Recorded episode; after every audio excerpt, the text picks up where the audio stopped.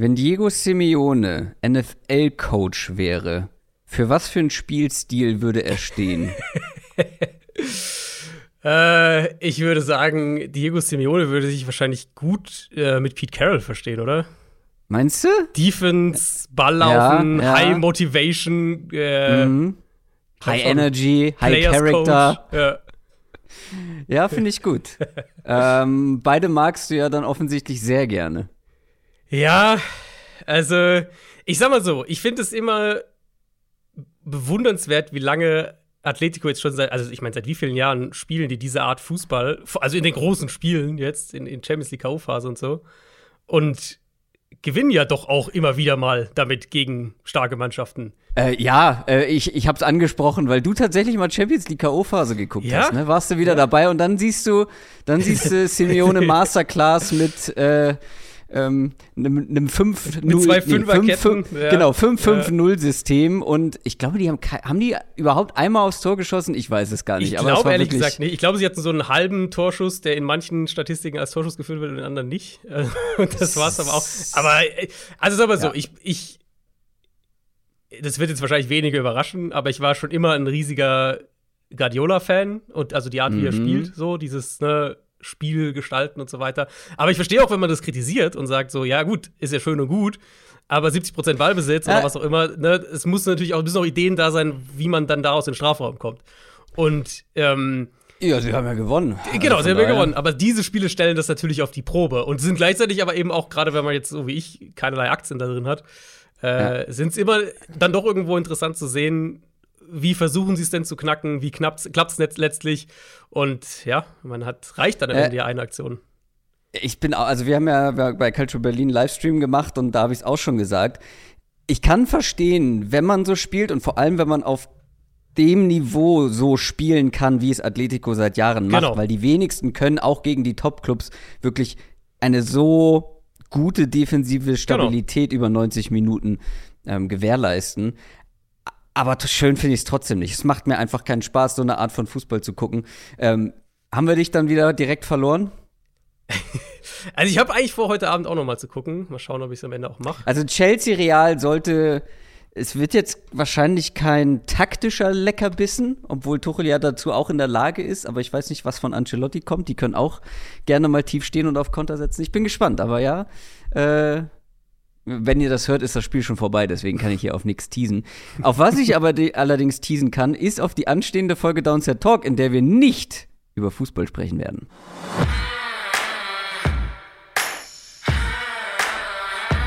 Down, Set, Talk. Der Football-Podcast mit Adrian Franke und Christoph Kröger.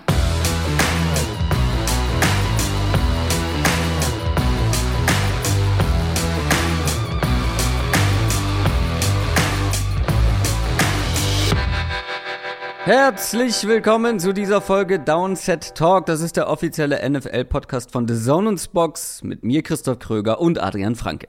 Einen wunderschönen guten Tag. Ja, ihr werdet euch vielleicht gefragt haben, Moment mal, die beiden haben doch letzte Woche die Defensive Line Folge angekündigt und jetzt steht hier in der Grafik und im, im Titel der Folge steht jetzt hier Edge-Verteidiger oder ähnliches. Ich habe den Titel noch nicht geschrieben, äh, lasst euch überraschen, aber irgendwie sowas in der Art wird da stehen. Ja wie nur Edge-Verteidiger. Ja, wir haben eine kleine Planänderung vorgenommen. Wir werden heute nur über Edge-Defender sprechen. Und wenn ich sage mhm. nur, ähm, ist das ein bisschen ähm, ja, irreleitend, denn wir machen mehr als geplant und dafür machen wir die Defensive Tackle wann anders und wo anders. Wie gesagt, sprechen wir gleich noch drüber, wenn wir dann zu unserer nächsten Draft Preview kommen. Vorher haben wir aber natürlich noch ein paar Dinge zu besprechen. Quick Question. Jede Woche gibt es eine schnelle Frage von euch, von denjenigen, die uns unterstützen, bei Patreon zum Beispiel oder auch über YouTube Memberships. Und du hast eine Frage auf unserem Patreon-Channel rausgesucht. Mhm. Genau, von Philipp äh, der gefragt hat: Seht ihr jetzt schon eines oder mehrere Teams, die sich mit den bisherigen Moves dieser Offseason für den Draft im nächsten Jahr rüsten, um da dann vielleicht eines der Top Quarterback Prospects zu holen und dann eben perspektivisch um den aufzubauen. Also er meint natürlich die ganzen Trades, ne, Spieler, die, die wechseln und, und Picks, die dann im nächsten Jahr teilweise ja schon gesammelt werden. Also Tanking for Bryce Young, meinst du? Trading for Bryce Young, ja, tendenziell eher. In dem Fall. Ja, oder so, ja, genau. äh, das meine ich auch damit. Äh, ja, gibt es denn ein Team, was wirklich so, ja, fast offensichtlich in so eine Richtung tendiert und sich eher auf den Draft 2023 vorbereitet?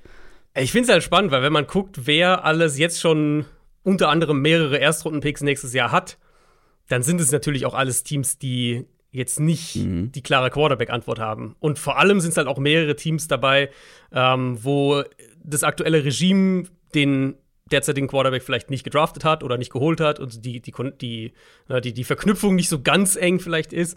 Ähm, Miami wäre so das offensichtliche Beispiel. Die haben ja noch den, ja, die haben dieses Jahr jetzt natürlich keinen ähm, nach dem, nach dem äh, Trade für, für Tyreek Hill, haben aber nächstes Jahr ja noch den der 49ers. Also hätten dann nächstes Jahr haben sie dann doch mhm. wieder zwei die wäre natürlich eine Option, wo wir auch ganz klar sagen, haben wir, glaube ich, in, in der Tyreek Hill, im Zusammenhang mit der Tyreek Hill News auch gesagt, das ist ein absolutes äh, Alles- oder Nichts-Jahr für, für Tour. Ähm, ja. Und wenn das, wenn er nicht die Leistung bringt, die sich dann jetzt der neue Trainerstab natürlich auch erhofft, dann hätten sie die Munition. Und das kann natürlich, also das muss man auch doppelt immer sehen, gerade wenn wir auf diese Offseason gucken. Das kann natürlich sein, um hochzutraden im, im Draft.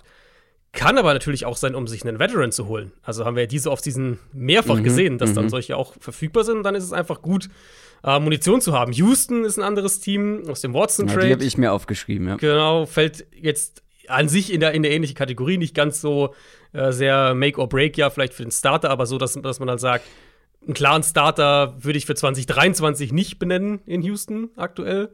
Na, für mich ist es, sind die Texans das auffälligste Team sozusagen, das ganz klar über diese Saison hinaus plant, beziehungsweise mhm. ja. eher diese Saison, die anstehende Saison so ein bisschen ignoriert ist vielleicht zu viel gesagt, aber ihr wisst, was ich meine, weil ähm, das haben sie ja letztes Jahr schon so gemacht, ähm, diese ganzen ein- und zwei Jahresverträge bei den Free Agents, das haben sie dieses Jahr wieder gemacht. Dann Watson natürlich, da sind mehrere Picks äh, für 2023 und auch noch für 2024 dabei. Mhm. Du hast einen Coach geholt, wo wir uns eigentlich alle sicher sind, auch der müsste schon wirklich ähm, viel zeigen, um im Amt bleiben zu dürfen, dann 2023. Also könnte ich mir zumindest vorstellen, du hast einen jungen Quarterback, wo du sagst, naja, mal gucken, wenn er jetzt den Riesenschritt macht, dann überlegen wir uns das nochmal, aber ansonsten ja. suchen wir ein 2023. Ich finde, es gibt kein klareres Team für eine ja, Mission 2023 sozusagen. Detroit vielleicht halt noch. Detroit wäre so der, der andere mhm, stimmt, ja. Kandidat, die auch noch einen dann, äh, den, den, äh, den zweiten Stafford First Rounder quasi, jetzt dieses Jahr mhm. den ersten Pick der Rams und nächstes Jahr und die wären logischerweise auch ein Kandidat, falls sie jetzt nicht an Nummer zwei dieses Jahr oder wo auch immer im Draft einen draften, wären die logischerweise auch ein Kandidat. Ähm, und auch spannend dann, wir werden ja gleich auch noch über sie sprechen, sind halt die Eagles. Die Eagles, die mhm. Jalen Hurts ist halt, finde ich, so ein bisschen ähnlich wie, wie Tour. Ähm, wenn der gut spielt in der kommenden Saison, dann wird er wahrscheinlich auch darüber hinaus der Starter sein. Wenn nicht, haben sie die Munition, um andere Möglichkeiten auszuloten. Und da in die Kategorie finde ich das schon auffällig, dass halt die Teams, die jetzt in, diese, in dieses Fenster fallen, ähm, mhm. also mehrere First Rounder, Seattle ist logischerweise noch das ein anderes mit äh, nach dem Wilson Trade, dass von denen eigentlich keiner eine, ich nenne es jetzt mal sichere langfristige Quarterback-Antwort hat. Und dementsprechend sind es auch alles Kandidaten, um dann diese Picks dafür zu verwenden. Das Ding bei den Seahawks ist ja aber, wir sagen, ja, es ist ein Übergangsjahr. Aber die Seahawks selber sagen nicht, dass es ein Übergangsjahr ja, wird, ja. sondern die sehen sich ja woanders. Deswegen finde ich die ja. ein bisschen schwierig hier Witz, an der Stelle. Also, ich bin echt mal gespannt. Es gibt ja parallel, gibt es auch jetzt Gerüchte seit ein paar Tagen, dass die Game Metcalf Patch Rate zu haben wäre. Genau, genau. Ähm, ich weiß Was es halt noch nicht so viel genau. mehr dafür spricht, dass du dich in einem kompletten genau. Umbruch befindest. Warum genau. solltest du deinen besten jungen Spieler, den du noch zur Verfügung hast, irgendwie wegtraden, wenn du dich selber in einem ja, in einem kompetitiven Rahmen irgendwo siehst. Das ja. weiß ich nicht, das macht irgendwie keinen Sinn. Aber ja, wir müssen über diesen durchaus spannenden Trade der Eagles und der Saints sprechen und das machen wir jetzt. News aus der NFL. Denn Philadelphia und New Orleans haben ein paar Picks ausgetauscht miteinander. Ja, ähm, ein unfassbar typischer Trade für diese beiden Teams. Die Eagles sind ja wirklich so, ihr habt das ja schon ein paar Mal gesagt, auch jetzt im Zuge der, des Downtrades letztes Jahr, dass sie dann einerseits um Hurts was bauen, aber andererseits sich auch Optionen offen halten. Die Eagles sind in der Hinsicht für mich echt so ein Musterbeispiel. Also ich finde, es gibt wenige Teams, die so gut ihre, ihre Draft-Ressourcen kurzfristig, aber auch mittelfristig managen wie die Eagles.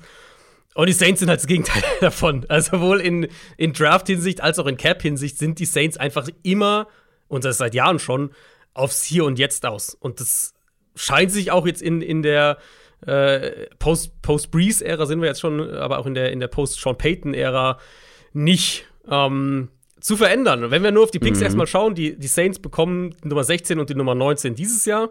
Uh, und einen Sechstrunden-Pick noch dazu, ist die 194. Und die Eagles bekommen die uh, Nummer 18 von den Saints. Also da tauschen sie einmal unter anderem Erstrunden-Picks. Dazu einen Dritt- und Siebtrunden-Pick dieses Jahr und dann einen Erstrunden-Pick nächstes Jahr um, ähm, und einen Zweitrunden-Pick 2024. Wenn wir die, die Late mhm. Round mal so ein bisschen ausklammern, einen Sechst- und Siebtrunden-Pick und so weiter. Im Kern bekommen die Saints zwei Erstrunden-Picks und bezahlen dafür zwei Erstrunden-Picks, einen Zweitrunden-Pick und einen Drittrunden-Pick. Und mhm. klar, man muss die Picks in den späteren Jahren ein bisschen vom Value her runterschrauben. Aber da gehen Teams halt krass auseinander in der Art und Weise, wie sie das managen. Und die beiden sind halt ein super Beispiel dafür, weil die Saints, das haben sie schon häufiger eben, wie gesagt, gemacht, die Saints halt deutlich weniger Value den, den Picks in den, in den kommenden Jahren geben mhm. und die Eagles eben im Gegenteil. Ähm, und ich tendiere da halt eben, habe ich ja gerade schon angedeutet, ich tendiere da halt eher zur Eagles-Seite, weil ja, ich würde auch sagen, man muss es ein bisschen ähm, downgraden, aber halt nicht so im Sinne von, was ja manche sagen, äh, ja, ein Erstrundenpick nächstes Jahr ist so viel wert wie ein Zweitrundenpick in diesem Jahr. Ähm, und wenn man so kalkulieren würde, dann würde der Trade da deutlich mehr Sinn ergeben aus, aus Saints Sicht. Ähm, aber der einzige Unterschied ist ja, wenn ihr euch überlegt, Picks in, in kommenden Jahren, der einzige wirkliche Unterschied ist ja die Ungewissheit. Äh, also natürlich, ne, es kann sein, die Saints sind vielleicht gut und picken erst super spät nächstes Jahr. Und dann hatte der Pick ein bisschen weniger Value im Vergleich zu dem, was die Eagles dieses Jahr gehabt hätten.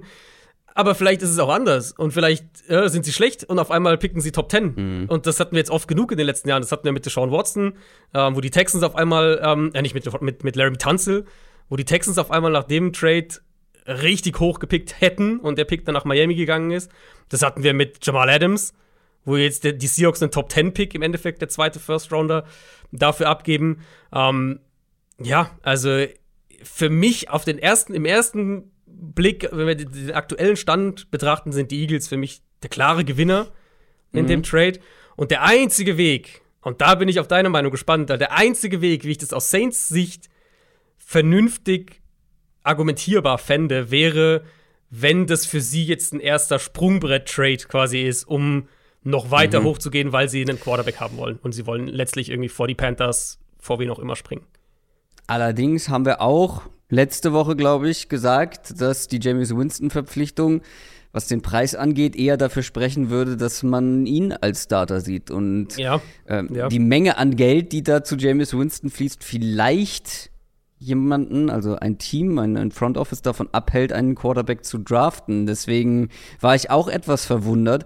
Ich bin allerdings auf der anderen Seite auch bisschen verwundert, was die Eagles genau vorhaben. Ja, vielleicht ist, also, vielleicht stehst du unterm Strich mit mehr Value da. Allerdings hätte ich auch gedacht, dass sie jetzt, nach dem ja doch erfolgreichen Jahr, versuchen, die Verhältnisse für Jalen Hurts so gut wie möglich zu machen. Die Umstände so gut wie möglich also zu sie machen. Sie haben ja immer noch Und zwei First-Rounder. Sie haben immer noch zwei First-Round-Picks, aber was ist besser, drei oder zwei? ja, aber das ist ja das, was ich letztlich gemeint habe. Wir, wir, wir, wissen nicht, ob, ob Jalen Hurts äh, eine langfristige ja. Option ist. Und dann eben als Team diesen Spagat hinzubekommen. Und ich finde, das machen die Eagles halt sehr gut. Das fand ich letztes Jahr schon und jetzt dieses Jahr auch wieder in der Offseason, dass sie eben einerseits weiter in mhm. das Team investieren und auf der anderen Seite ähm, sich aber auch perspektivisch Möglichkeiten ja. einfach offen halten. Nee, das sollte auch gar nicht so klingen, dass ich das jetzt irgendwie nicht, nicht gut finde. Ich finde den Move auch gut und bin auch eher bei den Saints etwas kritisch, weil wenn sie jetzt das als Sprungbrett benutzen, um noch höher zu gehen, A, sind ja nicht nur wir der Meinung, dass es eigentlich dieses Jahr keinen Quarterback gibt, für den es sich lohnt, wirklich weit nach vorne zu traden, weit nach mhm. oben zu traden. Ähm, und zum anderen verstehe ich dann nicht so richtig, warum man einen James Winston für verhältnismäßig viel ja. Geld verpflichtet ja, hat. Ja, nee, ist absolut fair. Ich meine, was die Spielerevolution angeht, das muss man, finde ich, in dem Moment ein bisschen ausklammern. Klar, Weil- wenn die einen haben, wo sie sagen, es lohnt sich, Genau. Und wenn sie recht dann behalten, kann man es nicht so, ne? kritisieren, wenn sie recht behalten, okay, Genau. aber trotzdem müssen wir ja unsere, und wie gesagt, es ist eben nicht nur unsere, sondern es gibt ja viele Analysten, Ja. die sagen, na, die Quarterback-Klasse, weiß ich nicht, ob es da jemanden Nee, gibt, der absolut, wirklich. äh, absolut. Aber das, ne, das gab es natürlich auch schon in vergangenen Jahren. Hatten wir ja schon einige Drafts. Äh, keine Ahnung. Ja, klar. Als die Chiefs für Mahomes hoch sind, fanden das auch viele komisch. Als die, Aber du kannst, also ich finde nicht, dass du dann, also dann kannst du ja eigentlich quasi jeden Draft-Pick und jeden Draft-Move ähm, aus der Kritik ja, ziehen. also ich finde halt, was die Herangehensweise angeht, sind es schon verschiedene Sachen. Weil wenn die jetzt da bleiben, an, an den Picks, die sie jetzt haben, mit den beiden Erstrunden-Picks, und dann irgendwie den Nummer 4 Tackle und den Nummer 5 Receiver oder wie auch immer nehmen, das fände ich halt von der, von der Herangehensweise her deutlich kritischer, Aber- als wenn du halt sagst, okay, sie wollten wirklich für Quarterback X auf 5 traden. Aber würd's dich überraschen? Weil gerade die Saints, ist noch gar nicht so lange her, da sind die nach Ja. oben getradet.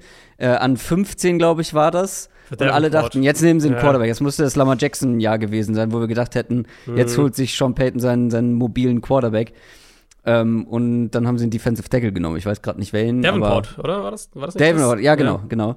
Ähm, Nee, es würde mich überhaupt nicht wundern. Es, würde es wäre absolut on brand für, für, ja, für genau, Saints. deswegen. Ich finde es halt, also, und das ist, ich finde es halt super absurd, zu sagen, falls das die Idee dahinter ist, zu sagen, wir machen jetzt so einen Trade, investieren viel zukünftiges Kapital, damit wir in einen Spot vor die Chargers kommen, in der Hoffnung, dass da vielleicht ein Spieler da ist, den wir haben wollen, so mehr oder weniger, dass, dass wir den Tackle nehmen, den die Chargers uns vielleicht sonst weggeschnappt hätten, weil, also das, das, das wäre Mhm. Aber für mich das, ein Trade- dafür ist es zu früh. Genau, genau, dafür ist es zu früh. Das wäre ein Trade, den du mit den Eagles vielleicht vereinbarst und sagst, Ja, genau. wenn Spieler X da ist, dann Genau. haben wir hier einen Trade in place. Aber den jetzt zu machen, drei Wochen vorm Draft, und dann zu sagen, ja, okay, und wenn dann halt irgendwie vier Tackles Top 10 gehen, naja, gut, blöd gelaufen, Ja. dann nehmen wir halt einen Receiver, den wir eigentlich da gar nicht wollten.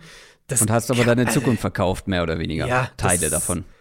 ich weiß nicht. Die Saints machen teilweise echt da verrückte Sachen, aber ich krieg das noch nicht so in meinen Kopf rein, dass das wirklich der Plan sein könnte. Lass uns mal weitermachen mit den Miami Dolphins. Da sind mehrere Dinge passiert. Zum einen haben sie Wide Receiver Devontae Parker zu den Patriots getradet, was natürlich auch so ein bisschen abzusehen war oder Mhm. ähm, irgendwas konnte man da erwarten nach Ja. dem Tyreek Hill Trade, dass da der Wide Receiver Room nicht mehr so aussehen wird, wenn die Saison losgeht. Und Devontae Parker ist jetzt in New England. Ja, und bei Parker gab es auch vorher schon so ein bisschen Gerüchte und dann mit dem Hill-Trade war es, ja, Ja. war es klar, es ist Parker und ein Fünftrunden-Pick äh, in diesem Jahr gegen einen Drittrunden-Pick nächstes Jahr. Patriots übernehmen logischerweise den Vertrag. Das sind jeweils nochmal knapp 6 Millionen Base-Salary dieses und nächstes Jahr.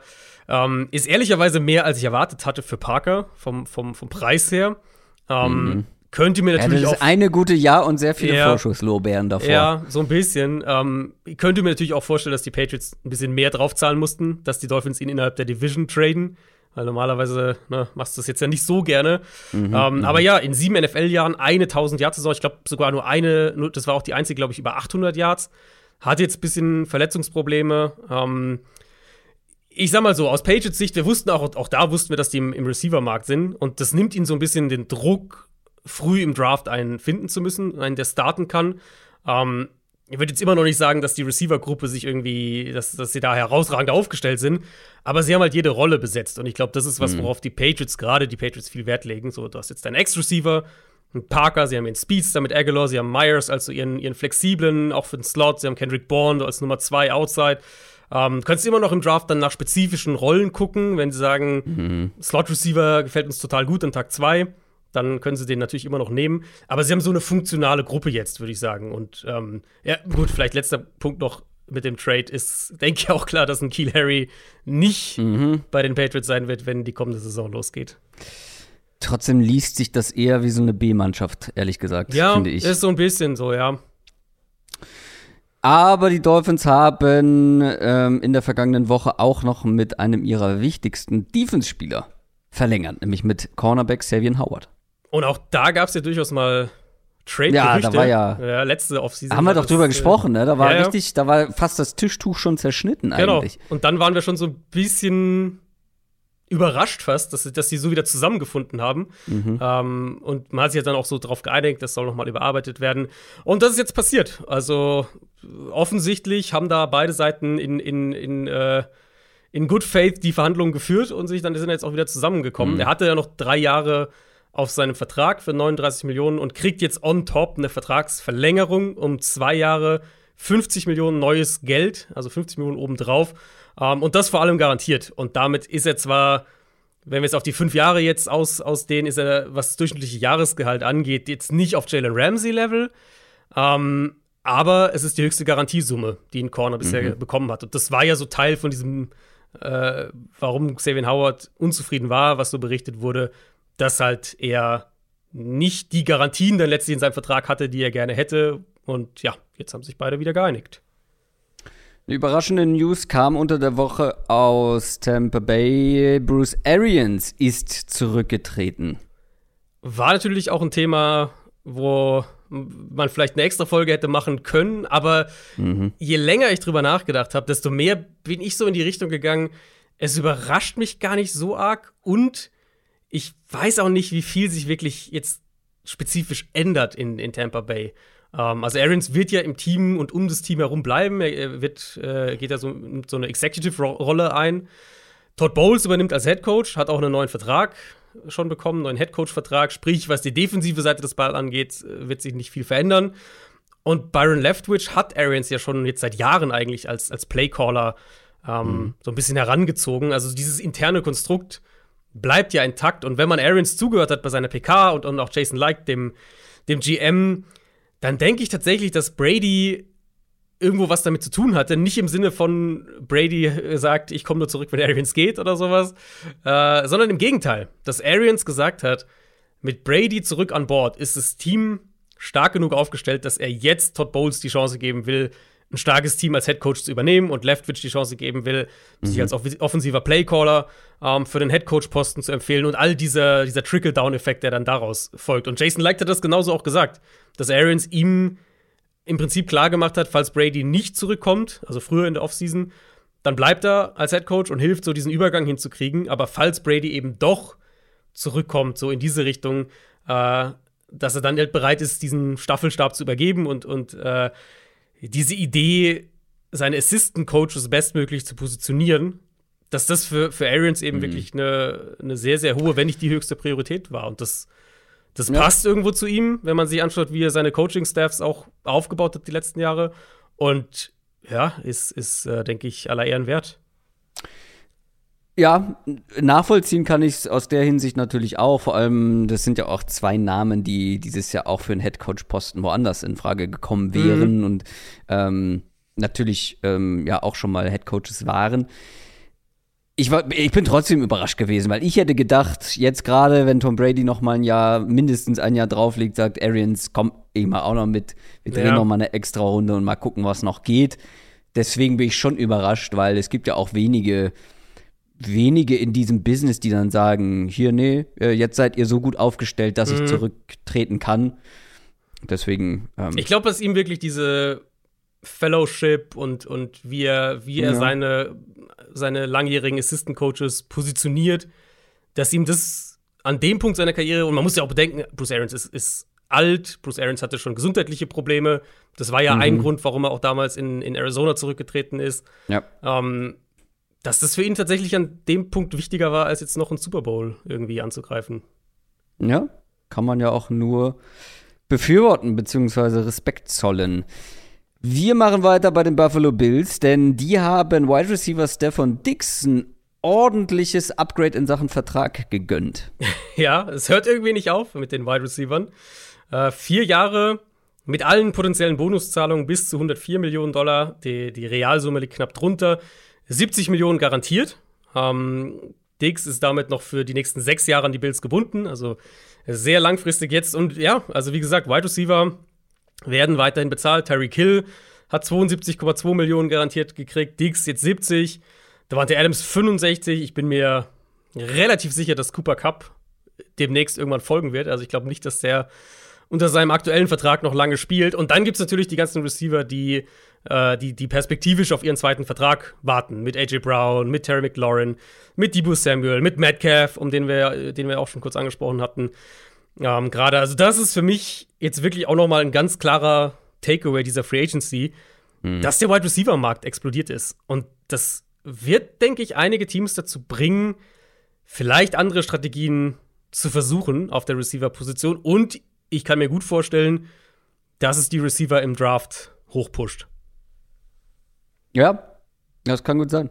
Ähm, das kann gut sein. Die Rams machen da weiter, wo sie letztes Jahr aufgehört haben und basteln an ihrem All-Star-Team und haben sich von Division-Konkurrent, Konkurrent, genau, vom Division-Konkurrenten Seahawks von Seattle haben sie sich Bobby Wagner quasi, also nicht direkt von den Seahawks, weil da war er nicht mehr, aber Bobby Wagner, lange Rede, kurzer Sinn, ist jetzt bei den mhm. Rams. Ja, ich glaube, da erwischt auf jeden Fall, egal wie du es formulierst, einen wunden Punkt bei den Seahawks. Ja, um, das, also das kann keinem gefallen, der, der mit den Seahawks Ja, äh, klar, klar. Ähm, es ging wohl, also so wie es klingt, Ravens und Rams waren so am Ende die, die Finalisten. Es ist auf dem Papier ist es ein Fünfjahresvertrag für bis zu 50 Millionen. In der Realität ist es eher ein Zweijahresvertrag, es sind auch nur 10 Millionen garantiert. Die Rams kommen nach zwei Jahren schon raus aus dem Vertrag. Ab nach drei Jahren ist es dann sehr, sehr einfach rauszukommen.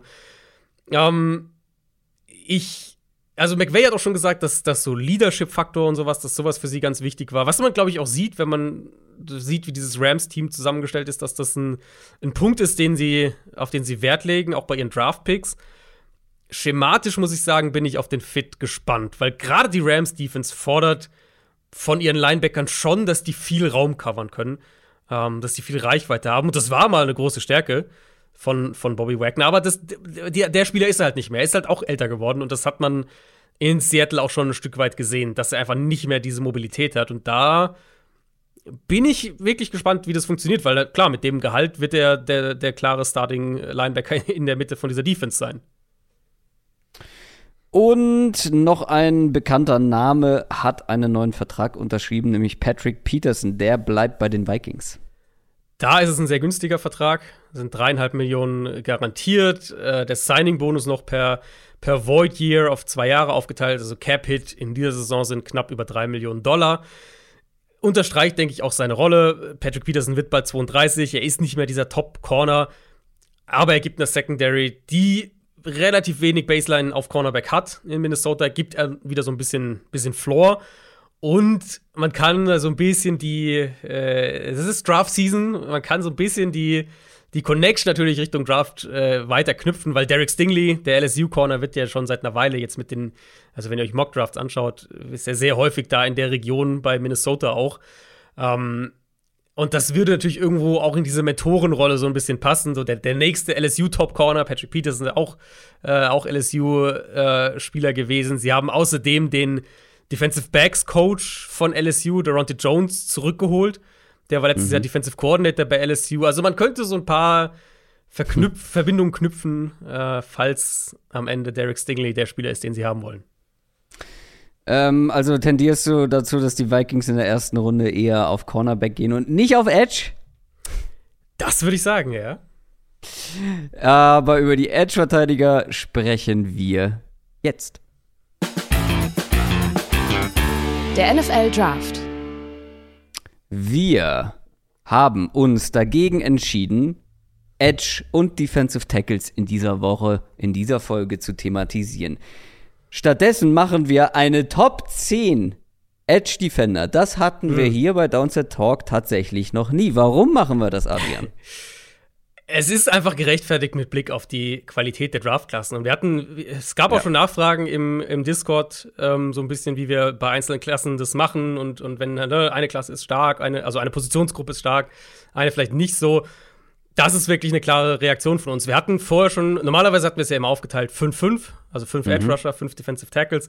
Wir hatten schon vor, sieben Edges zu machen und drei Defensive Tackles und so die, die Defensive Tackle-Klasse so ein bisschen mehr gröber zusammenzufassen. Ähm, aber ehrlicherweise, selbst das wird der Edge-Gruppe nicht gerecht. Es ist, in meinen Augen, ist es die mhm. stärkste Positionsgruppe in diesem Draft, sowohl in der Spitze. Ich habe ähm, ich habe insgesamt mit Late, Late uh, First Round Grades habe ich sechs Erstrunden Grades für Edge Rusher, uh, plus dann noch ein paar Early Second Round Grades. Um, hm, es ist sowohl in der Spitze als auch ich nicht ganz mit. Also ich habe ich habe insgesamt ich habe insgesamt neun Grades für bis Mitte Runde zwei, so mehr oder weniger. Um, und mhm. das kommt dann irgendwann der Drop-Off. Für mich beginnt der ab Edge Rusher 13 in etwa. Ähm, mhm. aber ich muss ganz klar sagen, ich meine, ihr wisst, dass ich Wide Receiver und Quarterbacks am liebsten analysiere und da auch am meisten Zeit reinstecke. Was mhm. ich danach mag, jeweils im Jahr, ähm, hängt meistens auch davon ab, wo der Draft stark ist. Und die ja. Edge-Gruppe für mich war die, die mir am meisten Spaß gemacht hat danach. Und, und ich denke, es wird auch die Positionsgruppe sein, die, sagen wir mal, die ersten zwei Draft-Runden mit dominieren wird. Ja, absolut. Also ich bin da sehr nah bei dir. Bei mir ist meine Nummer 10 dann, wo ich sage, das ist die erste Position, wo ich sage, naja, Ende Runde 2, Anfang Runde 3. Das ist bei mir die vielleicht 11, Runde 3. Also, ja. Ah ja, okay, dann sind wir doch sehr eng beieinander. Vielleicht habe ich ein bisschen tiefere Grades, aber das habe ich eigentlich bei jeder Positionsgruppe im Vergleich zu dir. Genau, und deswegen machen wir eine Top 10 und die Defensive Tackles, die werden wir dann an anderer Stelle machen, höchstwahrscheinlich in der Bonusfolge. Aber ihr werdet nicht allzu viel verpassen, oder? Ja, also Defensive Tackles ist es, glaube ich, dann auch wirklich, wenn wir da eine Folge, eine extra Folge dann machen, vielleicht sinnvoll über die Klasse insgesamt mal zu sprechen, weil es irgendwo mhm. auch ein mhm. bisschen dafür steht, wie sich Defenses verändern mhm. in der NFL. Aber letztlich reden wir halt von fünf vielleicht, die an den ersten beiden Drafttagen gehen. Viel mehr glaube ich nicht. Und natürlich werden wir über die beiden Georgia Defensive Tackles sprechen, die auch beide in der ersten Runde gehen werden. Ähm, und dann gibt es für mich halt noch zwei weitere, die sich wirklich lohnen. Und ab dann ist es schon sehr, ja, nach Geschmack. Da sieht die Edge-Verteidigergruppe deutlich besser aus und deswegen, wie gesagt, gibt es eine Top 10, mit der wir jetzt anfangen. Ähm, wir machen das Ganze wieder von hinten nach vorne, aber wir haben uns diesmal überlegt, wir sprechen erst über einen Spieler bei der höheren Position. Wenn ich jetzt sage, Spieler X ist meine Nummer 10 und Adrian sagt, ah, den habe ich in der Top 3, dann sprechen ja. wir erst später über ihn. Damit sie an der Spitze genügend gewürdigt werden und nicht ja, auf der niedrigeren Position und damit man auch nicht doppelt über sie spricht und ihr dann komplett verwirrt seid, ja, wo sind die denn eigentlich gerade und über wen sprechen die beiden? Soll ich einfach mal vorpreschen? Ja, sehr gerne. Meine Nummer 10 ist Cameron Thomas. Ist meine Nummer 11.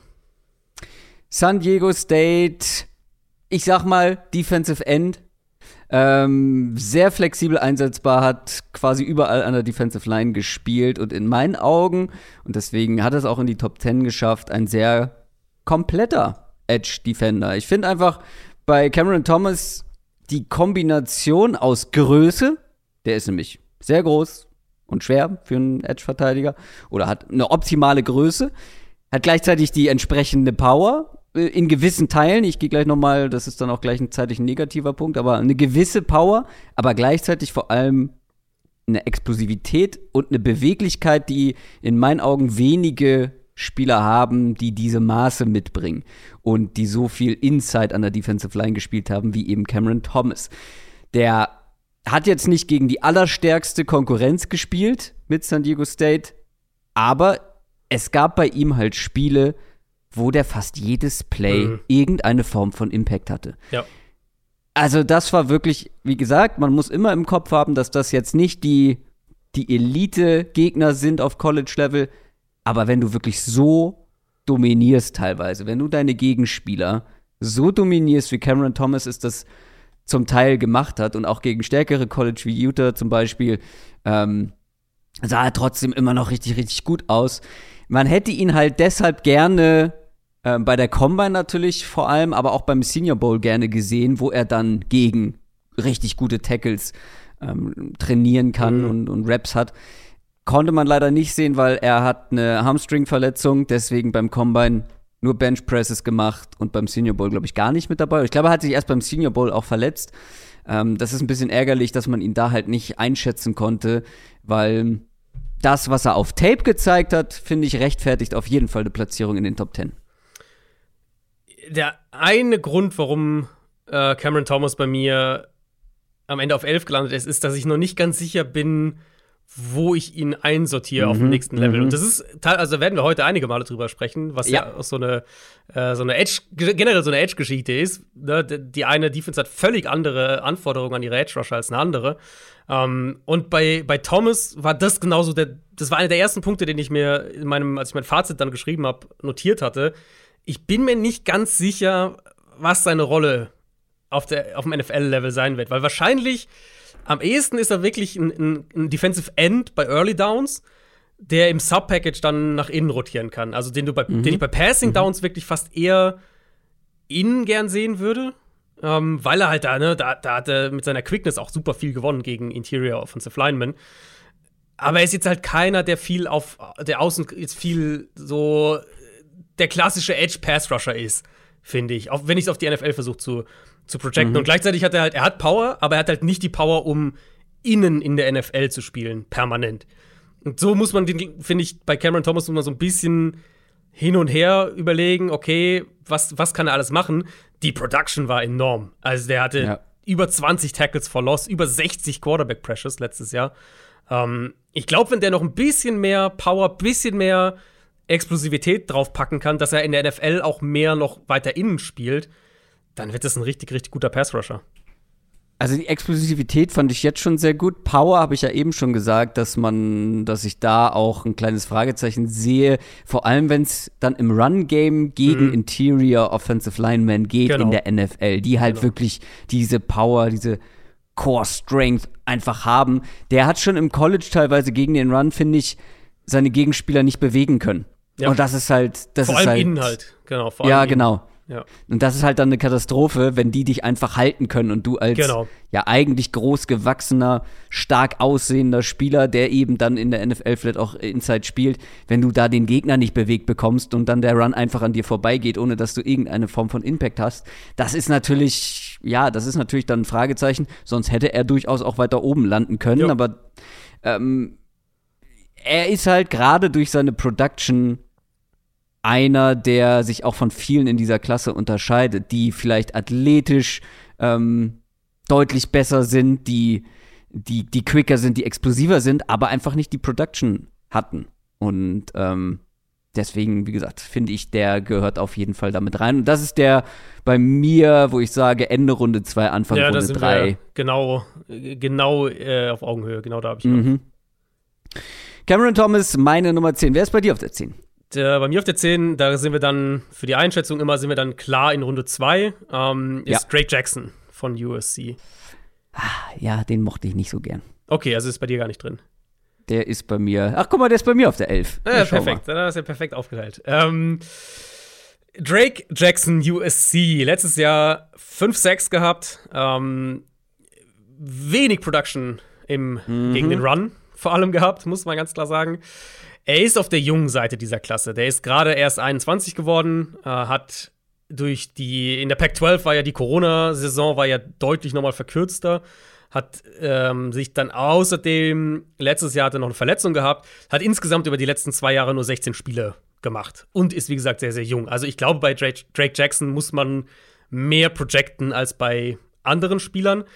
Was er halt hat, und das hat mich sehr vom Potenzial hat mich das einfach sehr angesprochen. Er hat diese langen Arme und er hat mhm. echt Bänder-Qualitäten. Also Bänder, das sollte man vielleicht auch mal sagen, weil wir es heute wahrscheinlich häufiger noch nutzen werden. Im Endeffekt Bänder, stellt euch Von Miller vor, stellt euch einen Pass-Rusher vor, der super eng außen um den Tackle rumkommt und dann in die Pocket zum Quarterback zurück. Also einfach einer, der eine mhm. sehr gute Balance hat, eine gute Explosivität, äh, gute, durch, durch den Kontakt dann auch gut außen eng um den Tackle rumkommt.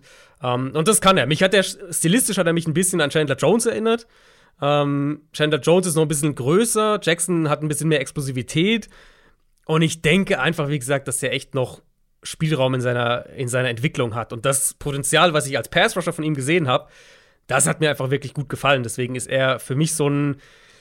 Ich, ich habe bei ihm halt mehr High-End-Pass-Rusher-Potenzial für die NFL gesehen als bei Cameron Thomas. Deswegen habe ja. ich sie so rum äh, letztlich sortiert. Aber gerade eben, was, was, äh, was Run-Defense angeht, da ist er echt noch sehr, sehr, sehr inkonstant. Ja. Und generell, sein Spiel ist einfach noch inkonstant. Du siehst, finde ich, bei Jackson, dass der noch nicht fertig entwickelt ist.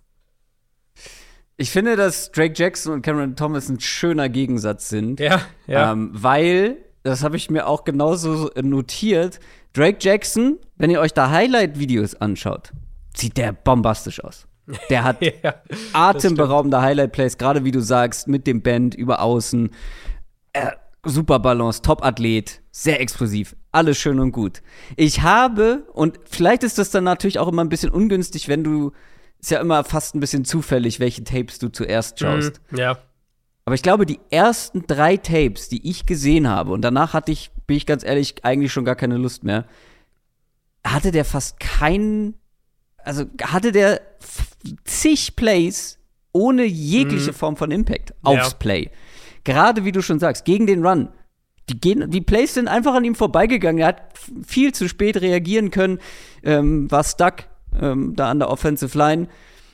Im Pass Rush kam da über weite Strecken nichts. Und dann irgendwann kam man ein Highlight und denkst, ui, das sieht aber nach einem richtig mhm. starken Edge Rusher. Und es da bin ich dann wirklich. schon immer ein bisschen, einfach, ja, genau. Es flasht bei ihm halt noch im Moment nur, ja. Und da habe ich so ein bisschen immer Bauchschmerzen mit. Das war auch in den vergangenen Jahren schon immer so der Fall, wenn wirklich Spieler, Pass Rusher, über weite Teile eines Spiels so abtauchen, dass man gar nichts von ihnen sieht. Ich habe halt lieber die, die konstant irgendwie ja ähm, ja, was mit dem Play zu tun haben. Ja, und das, das hatte Drake Jackson halt in meinen Augen nicht. Da sehe ich genau die, die Sortierung hier, weil ich halt bei Jackson das Potenzial sehe und glaube halt, mhm. wie gesagt, ne, was ich ja gerade alles gesagt habe, dass man den auch echt entwickeln kann, dass der da noch mehr Spielraum hat als vielleicht andere. Und Thomas gibt dir halt sofort einen gewissen Floor, Cameron Thomas. Und, und, und du hast dann genau. quasi genau andersrum sortiert und für mich, ich würde ja. Jackson in der zweiten Runde draften und ähm, du musst halt Geduld mit ihm mitbringen. Das ist absolut der Fall. Dann würde ich weitermachen mit meiner Nummer mhm. 9. Und das ist einer, den habe ich ganz normal gescoutet, wie jeden anderen Spieler auch, und habe dann festgestellt, ach, das war der Spieler, der sich so böse verletzt hat vor mhm. kurzem beim Pro Day. Der hätte bei mir, der wäre bei mir deutlich weiter oben, muss mhm. ich dazu sagen. Das wäre für mich tatsächlich, tatsächlich auch einer, der noch in der ersten Runde, ähm, Ende erste Runde Grade von mir bekommen ja. hätte. Das ist äh, David Ojabo. Michigan. Genau da habe ich ihn auch. Äh, das ist, David Ojabo ist für mich der ähm, Übergang Runde 1 zu Runde 2 im Prinzip. Aber hast du ihn nur runtergestuft oder ist er bei dir auch auf der 9? Er ist auf der 7 bei mir gelandet. Okay, dann lass uns gleich erst über ihn sprechen. Ich habe es ja angekündigt. Ähm, er wäre bei mir auch eigentlich da, aber Achillessehnenriss und das genau. ist dann doch noch mal was anderes als ja, wir hatten das letzte Woche das Thema Kreuzbandrisse. Ähm, meine Nummer eins, mein Nummer eins Wide Receiver hat einen Kreuzbandriss. Aber hier kam die Verletzung später und ein Achillessehnenriss mhm. kann dir wirklich deine Explosivität rauben. Und als Edge Rusher solltest du explosiv sein. Meine Nummer 9, David Ojabo, sprechen wir noch ausführlich drüber. Wer ist deine Nummer 9? Jetzt bin ich gespannt, wo du den hast, ob du den jetzt deutlich höher hast oder äh, sonst müssen wir uns überlegen, über wen wir sprechen. Ähm, Arnold Abicaddy ist meine Nummer 9 von Penn State. Über den können wir direkt sprechen, weil es meine Nummer 8. Ah, okay, sehr schön. Dann haben wir den ja auch in einem ähnlichen Tier. Sehr ähnlich, ja. Ähm, genau, also Arnold Abicaddy hat mir gut gefallen. Ich glaube ja. einfach, dass der nicht das Mega-Ceiling hat. Und das war letztlich der, der Grund, warum ich den ja. ein bisschen tiefer gehalten habe. Um, ich habe lustigerweise, also wir scheinen hier wirklich, nachdem wir wirklich so ein konträres äh, Running Back Ranking ja, hatten, ähm, gehen wir hier scheinbar wirklich Hand in Hand durch die Edge-Verteidiger, weil die erste Notiz bei Arnold Abicaddy ist bei mir sehr hoher Flow, ja. Ceiling limitiert. Ja, ist halt wirklich so. Auch, auch er, Abicaddy, gute Production gehabt, neuneinhalb Sacks, zweistellige Quarterback-Hits, über 30 Hurries, ähm, hat im Run-Game Plays gemacht. Also wirklich alles gute Production. Hat athletisch sogar besser getestet, als ich das erwartet hatte, muss ich ja, sagen. Das stimmt. Ähm, ja. War sehr gut bei den Explosivitätstests zum Beispiel, wo ja, das hat mich komplett überrascht. Absolut, ich genau mir auch nach, auch. nach dem Tape habe ich aufgeschrieben Explosivität Zitat ja. nicht vorhanden. Genau so. Und dann sehe ich diese Jump-Werte äh, von der Combine und denke, sag mal, das ist der gleiche Spieler, warum sieht man das auf Tape nicht? Das ist natürlich nicht unbedingt immer gut, wenn du die Explosivität nur zeigen kannst, wenn du hoch und weit ja, springen sollst. Oder halt umgekehrt natürlich kann man argumentieren, vielleicht ist da noch was, was Coaches rauskitzeln können, was Absolut, bisher noch nicht das, da war. Ja, ähm, das stimmt. Ja, also wie gewinnt Abby Caddy? Abby Caddy gewinnt als Pass-Rusher mit sehr schnellen Bewegungen nach innen und aber vor allem halt, weil er einen Plan hat. Also ich, ich glaube, es gab kaum einen Pass-Rusher in der Klasse, wo ich die Hände so aktiv fand wie bei ja. Ebiketti. Ähm, ja. Da sieht man auch, dass er mehrere Moves anwendet. Selbst wenn man jetzt nicht unbedingt weiß, wie, was für Moves es so, was für Pass-Rusher-Moves es so gibt, siehst du, dass er verschiedene verwendet, dass er auf verschiedene Art und Weise sich, mhm. ähm, sich durchsetzt, sich von Blockern löst. Dass er auch teilweise, das hat mich überrascht, ähm, dass Ebiketti auch häufiger mal eng außen um den Tackle rumkommt. Ähm, auch da haben die, haben die athletischen Tests eigentlich noch mehr gezeigt, als man dann vielleicht auf Tape gesehen hat. Ich fand, dass die, der, der Mangel, ich habe es mal als Dynamik bezeichnet in seinem Spiel, ähm, dass es vor allem gegen den Run sichtbar wurde, wenn ja. er eben nicht mit einem Move dann direkt zum Quarterback kommt, sondern wenn er halt zu einem mobilen Ziel hinarbeiten muss. Also der Running Back bewegt sich natürlich, das Runplay entwickelt sich und so weiter, dass er da häufiger dann Probleme hatte. Aber generell sein Motor, Handeinsatz, der Plan als Pass-Rusher, all diese Sachen, die haben ihn einfach häufig gewinnen lassen. Und deswegen, mhm. ich, ich, ich bin bei Abby Caddy, wo so, ich sage, ja, es war so mein erster Eindruck wirklich auch, Floor und Ceiling sind relativ nah beieinander. Gleichzeitig eben, wenn ich die athletischen Tests sehe, denke ich mir halt auch, mhm. ne, vielleicht ist da noch ein bisschen mehr drin. Ich habe ihn auch, äh, also es ist quasi ein Tier für mich mit, mit Drake Jackson, ähm, knapp drüber, eben zweite Runde.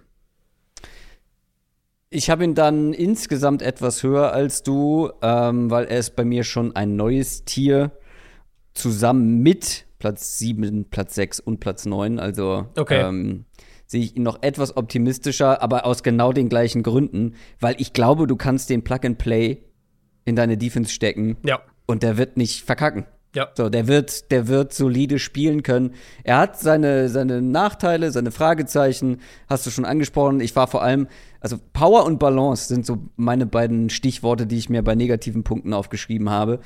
Ähm, Gerade gegen den Run macht sich das bemerkbar, dass er nicht diese Core Strength ist immer, klingt immer sehr englisch, ist auch englisch, aber ähm, ihr wisst, was ich meine, halt wirklich so, ne, die ähm, die Stabilität einfach, die du auch gegen den Run dann brauchst, die habe ich bei ihm ein bisschen vermisst. Aber die Maße sind gut. Ähm, die Maße sehen aus wie NFL, die Athletik, mhm. athletischen Werte sehen aus wie NFL. Und die Technik, und das unterscheidet, unterscheidet ihn von vielen anderen, auch von vielen, die gleich noch kommen, ja. ist er halt schon sehr weit. Genau, der ist, genau, er ist einfach weit. ich finde, das, äh, ja. äh, das fasst Abby Caddy eigentlich zusammen. Er ist einfach weit in seiner Entwicklung und die athletischen Tests haben halt so ein bisschen den, so diesen, okay, vielleicht ist da doch noch ein bisschen mehr Ceiling-Faktor ja. mitgebracht. Aber ich finde, das ist ein, ein, absolut rundum solider Pass-Rusher oder, oder Edge-Verteidiger. Ähm, und ja, ich finde, also zweite Runde, finde ich, ist, ist absolut genau da, würde ich so einen Spieler draften. Arnold Abiketti, Penn State Verteidiger, bei dir auf der 9, bei mir auf der 8. Wen hast du denn auf der 8? Dann hast du den wahrscheinlich sogar na gut, mal schauen. Uh, meine Nummer 8 ist Nick Bonito von Oklahoma. Oh, das kann doch nicht wahr sein. Das ist meine Nummer 7. Sehr gut. Ich habe gedacht, den hast du nicht mit dabei. Ich dachte, bei dem oh, bin ich doch, deutlich höher doch, als doch. der, der, der Konsens. hat bei mir äh, noch, der ist mit mir gleich auf mit Ojabo. Das ist bei mir das, die gleiche Grade. Um, ist bei mir auch das gleiche Tier. Wie gesagt, Platz 9 bis 6, ja. alle gleich. Ja. ja, dann machen wir so harmonisch hier mal weiter mit Nick Bonito. Ja, habe ich schon sehr gemocht, muss ich wirklich sagen. Ähm, mhm. Ich fand's, ich habe das glaube ich auch mal irgendwann auf, auf Twitter geschrieben, als ich, während ich den oder als ich ihn fertig hatte oder welchen geschaut habe. Ich fand's schwer, sein Tape anzuschauen und nicht an Hassan Reddick zu denken. Ähm, ja, den Vergleich habe ich auch dann häufiger gelesen. Also, das Schöne bei Nick Bonito ist, dass er größer genau. und schwerer, schwerer ist als auch, ja. äh, Hayson Reddick ja. und trotzdem ähnliche athletische genau. Reddick Werte hat äh, äh, längere Arme zeigen konnte. Das muss man sagen. Das ist okay, ein, ja. was für Pass Die sind ein bisschen durchaus, kurz, ne? Genau, was für Pass durchaus ein, ein, ein Argument mhm. oder eine Qualität ist. Ähm, aber was die Rolle angeht fürs nächste Level, sind die beiden, finde ich, gut vergleichbar. Auch Bonito ist mit Abstand am besten, wenn er aus dem Raum arbeiten kann dann kommen seine Explosivität, seine Quickness, all das kommt dann aufs Feld. Und er ist halt echt die Art Pass-Rusher, wo Tackles häufig die Hand nicht an ihn kriegen. Oder zumindest in keiner Weise so, dass sie ne, ihn kontrollieren ja. könnten. Ähm, mir hat er auch als Blitzer gut gefallen. Mir hat er auch als Coverage-Dropper über die Mitte gut gefallen. Also ja. ähm, bei Bonito gab es echt auch einige Snaps, wo er im Zentrum steht und dann als entweder sich, sich, fallen lässt oder eben blitzt. Um, ähm, ja, hast du diese Interception gesehen, die er tief in der Endzone gefangen hat, die leider knapp außerhalb dann, also sein, sein ich glaube ja. knapp außerhalb so aufgekommen. Aber da dachte ich, da habe ich mehrfach zurückgespult und sag mal, ist das es? Ich glaube, Nummer 11 ist er. 11 ist, ist das er, die ja. Nummer 11? Ja. Wahnsinn. Da hat er sich wirklich in Coverage fallen lassen, dann war es ein Broken Play, Quarterback scrambled raus auf die, auf die rechte Seite und wirft den dann relativ blind Richtung Endzone und mhm. da steht er dann und dann macht er äh, Tiptoe tipptaut ja. er in die Endzone. Ist ja. halt leicht draußen, sonst wäre das wirklich eine, eine Highlight-Interception gewesen. Und das passt halt in sein athletisches Profil. Und das ist halt genau das ja letztlich, wo die Cardinals vier Jahre letztlich gebraucht haben, um das, äh, um Hassan Reddick da in die richtige Rolle zu, zu packen. Aber seit er in der spielt, war er dann in Arizona gut, war in Carolina gut mhm. und äh, hat jetzt viel Geld von den Eagles bekommen. Und das ist für mich auch das Spiel von, von, von Nick Bonito. Also zum einen diese Flexibilität, ne, dass du den Coverage droppen kannst, dass du ihn rumschieben kannst, aber auch gerade, wenn wir überlegen, wo Reddick richtig gut ist, wo er, wo er sein Geld verdient in gewisser Weise, es sind halt Stunts, es sind Cuts nach innen, es ist das, wo ja. du sagst, ein Edge-Verteidiger, du nutzt wirklich seine Explosivität, um ihn in Bewegung zu bringen. Und zwar nicht halt einfach nur geradeaus, er attackiert den Tackle 50 Mal pro Spiel, sondern wirklich auf verschiedene Art und Weise. Und ähm, ja. dementsprechend sehe ich halt ähnlich wie bei Reddick, auch bei, bei, bei Nick Bonito nicht einen Scheme-Fit in jeder Defense. Also es ist keiner, der in jede Defense passt. Ähm, der braucht irgendwo eine aggressive, eine flexible Defense auch.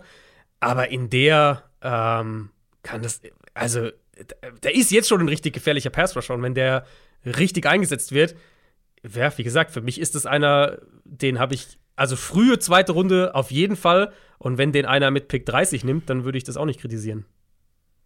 Ich mag ihn auch sehr. Das ist tatsächlich meine erste Notiz. Gefällt mir sehr. Ähm, du hast gerade angesprochen ne, mit, den, mit den Moves und der Beweglichkeit und der Shiftiness. Hast du Sanders von Cincinnati mit dabei? du weißt für den Kontrast oder was? Ja, habe ich. Also ich okay, habe ihn nicht in meinem Ranking dabei, nee. Also ich habe ihn gesehen, aber nicht in meinem Ranking. Ach so, ja, ja, nee.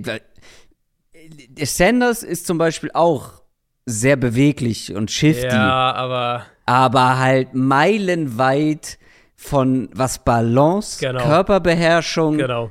Explosiv äh, Explosivität geht bei Sanders auch noch, aber gerade diese Balance und Körperbeherrschung, ja. der Körperschwerpunkt ist halt viel, viel tiefer bei, bei Nick Bonito und damit eignet er sich so viel besser für diese Speedrusher-Rolle, genau. weil du brauchst diese Balance. Wenn, wenn du, die liegen ja gefühlt fast horizontal mhm. ähm, in der Luft, wenn sie da an einem Eckel vorbei rumschießen. Du brauchst einfach diese Körperbeherrschung. Ja. Und ein Sanders zum Beispiel, der bei mir weit raus, äh, weit weg ist von der Top 10, ähm, hat die nicht und ein Nick Bonito hat die halt eben. Und genau. deswegen genau. bringt dir diese Beweglichkeit auch viel mehr in dieser Rolle als, als Speedrusher. Also Bonito und deswegen hat er mir auch sehr gefallen. Äh, zwei Runden über Sanders, so für den ja. Vergleich kommt, ich glaube, ich habe Sanders keine, keine Grade gegeben, aber würde wahrscheinlich bei mir auch ungefähr hinkommen. Und Nick Bonito ist übrigens ähm, der Spieler, der Edge-Verteidiger mit dem besten Pass-Rush-Grade von PFF über die letzten zwei Saisons hinweg. Also. Ja, profitierst natürlich auch, wenn du, das ist ja so ein bisschen der Reddick-Faktor auch. Ähm, wenn Hassan Reddick einfach deine, dein, deine Nummer 1 Rusher ist und du den so äh, TJ Watt-mäßig ähm, Spielern konstant auf die, auf die Line loslässt, dann macht er auch seine Plays hier und da, aber er ist nicht ansatzweise so produktiv. Aber wenn du ihm halt diese 1 gegen 1 Gelegenheiten gibst, ihm es erlaubst, ja. rumzubewegen, rumzuschieben und eben die Gap zu wechseln und auf einmal blitzt er über die Mitte und so weiter, dann kriegst du halt echt einen Ertrag mit so einem Spieler.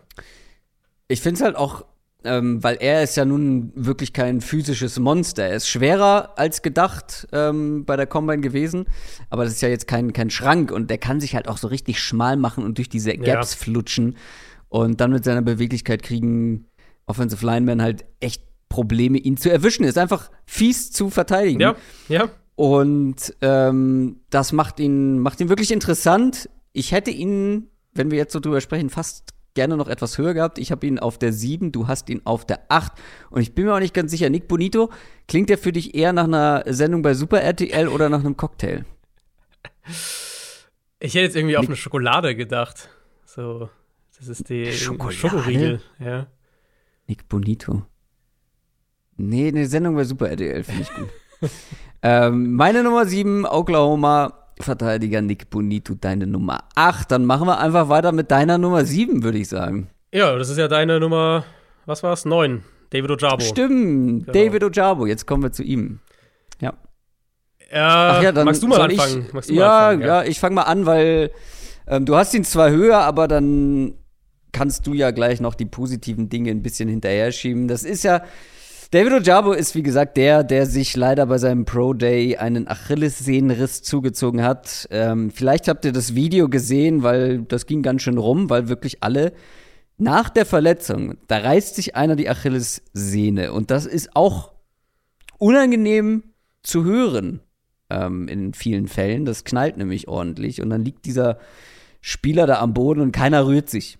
Ähm, deswegen ging dieses, äh, dieses Video viral, weil das ja, da wurde dann viel darüber gesprochen, wie kalt dieses NFL-Business ist. Keiner kümmert sich um den Spieler, er liegt da einfach, schreit vor sich hin und alle machen normal äh, Business as usual.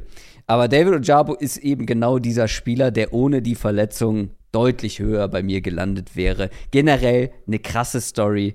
Ähm, ist in Nigeria geboren, in Schottland aufgewachsen, hat da Fußball gespielt, ist dann mit 17 erst in die USA. Der Typ hat mhm. vor fünf Jahren erst angefangen, Football zu spielen. Und das ja. ist natürlich sehr, sehr spannend, weil der war dann ja nicht, äh, der kam ja nicht dann in die USA, hat angefangen, Football zu spielen und war dann im College plötzlich Starter, äh, Starting Defender. Der hat unterm Strich erst ein Jahr richtig Fußball, äh, Football gespielt und war halt aber schon auf so einem hohen Level, dass man sich die Frage stellen muss, was geht da noch? Was ist da noch möglich? Wo, wo kann das hinführen? Weil der hat eine ganze Reihe von Fragezeichen. Der ist in meinen Augen komplett noch ein Projekt mhm. als Spieler. Der hat, wie gesagt, keine 600 Snaps insgesamt gespielt und davon nur die allerwenigsten im Run-Game. Den hat man da schön rausgenommen, ja. weil er hat auch fast nur mit seinen Speed-Rushes gewonnen. Ähm, ist teilweise wild. Man hat manchmal das Gefühl, er weiß nicht so richtig, was er mit seinen ähm, athletischen Voraussetzungen, die du ja bestimmt gleich noch unterstreichen wirst, was er damit anfangen soll, spielt ein bisschen aufrecht, kann leicht aus dem Spiel genommen werden. Ähm, deswegen, das ist ein Projekt, aber halt ein sehr spannendes, David Ojabo. Ich muss sagen, ich hätte ihn nur einen Spot höher gehabt ohne die Verletzung. Also bei mir ist er nicht so, ich meine, ich habe ihn jetzt ein bisschen höher als du, ich habe ihn auf sieben, ich hätte ihn auf sechs sonst gehabt.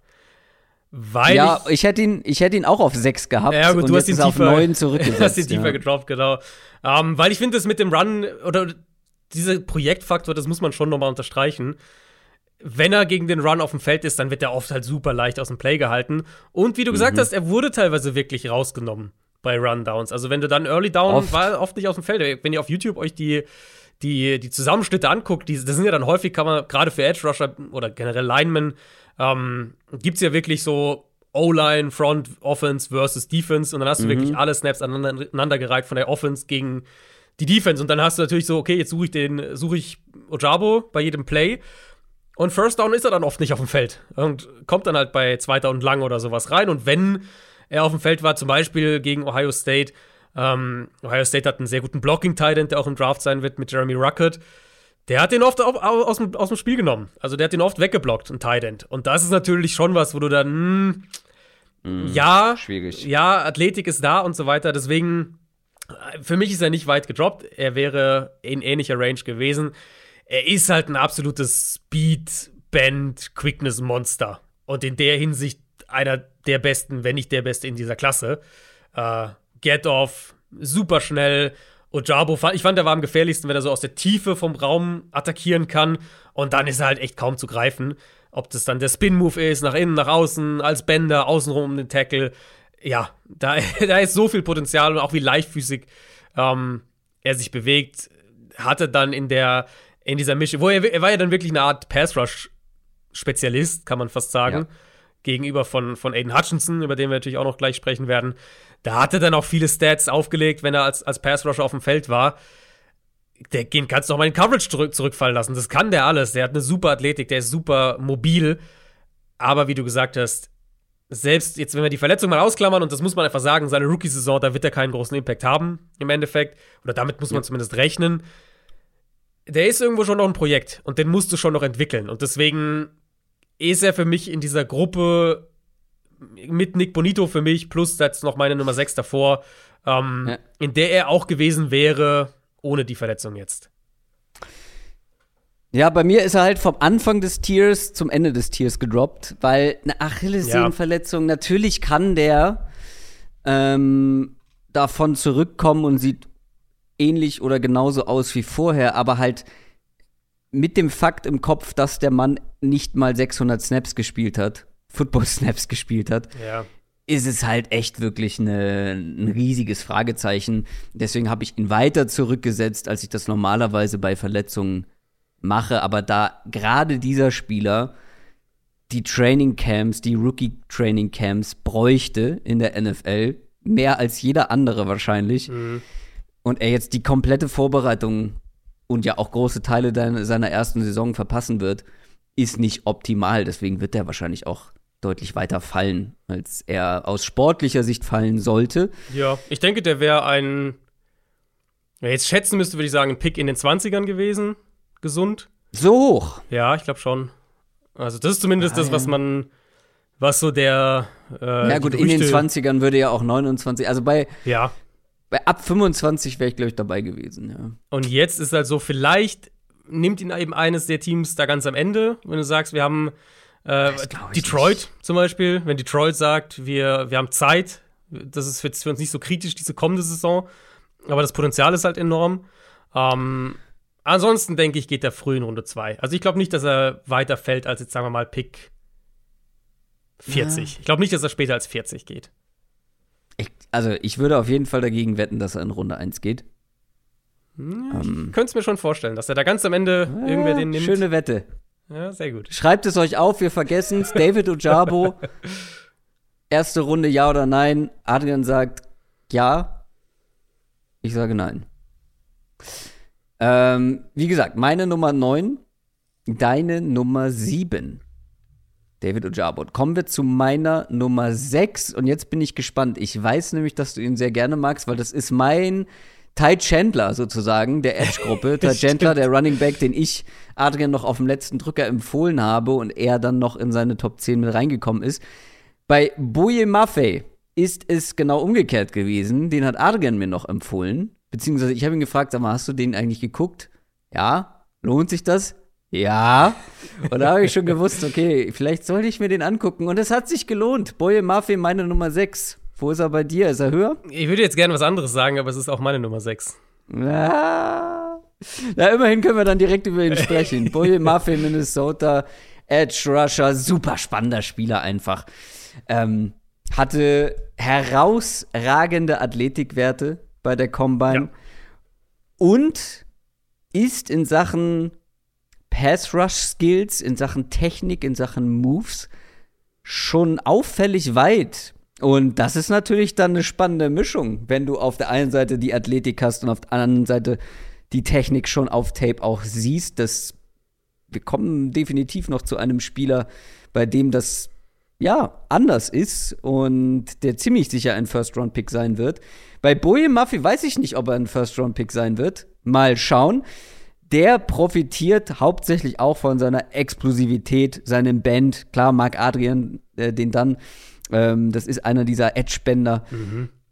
Der hat den Speed, um um die Ecke zu kommen, um um die Edge zu kommen. Aber was ich bei ihm am besten fand, waren diese Speed-to-Power-Moves.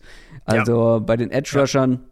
wenn sie quasi erstmal mit Speed anfangen, so tun, als würden sie jetzt versuchen, um die Edge zu kommen.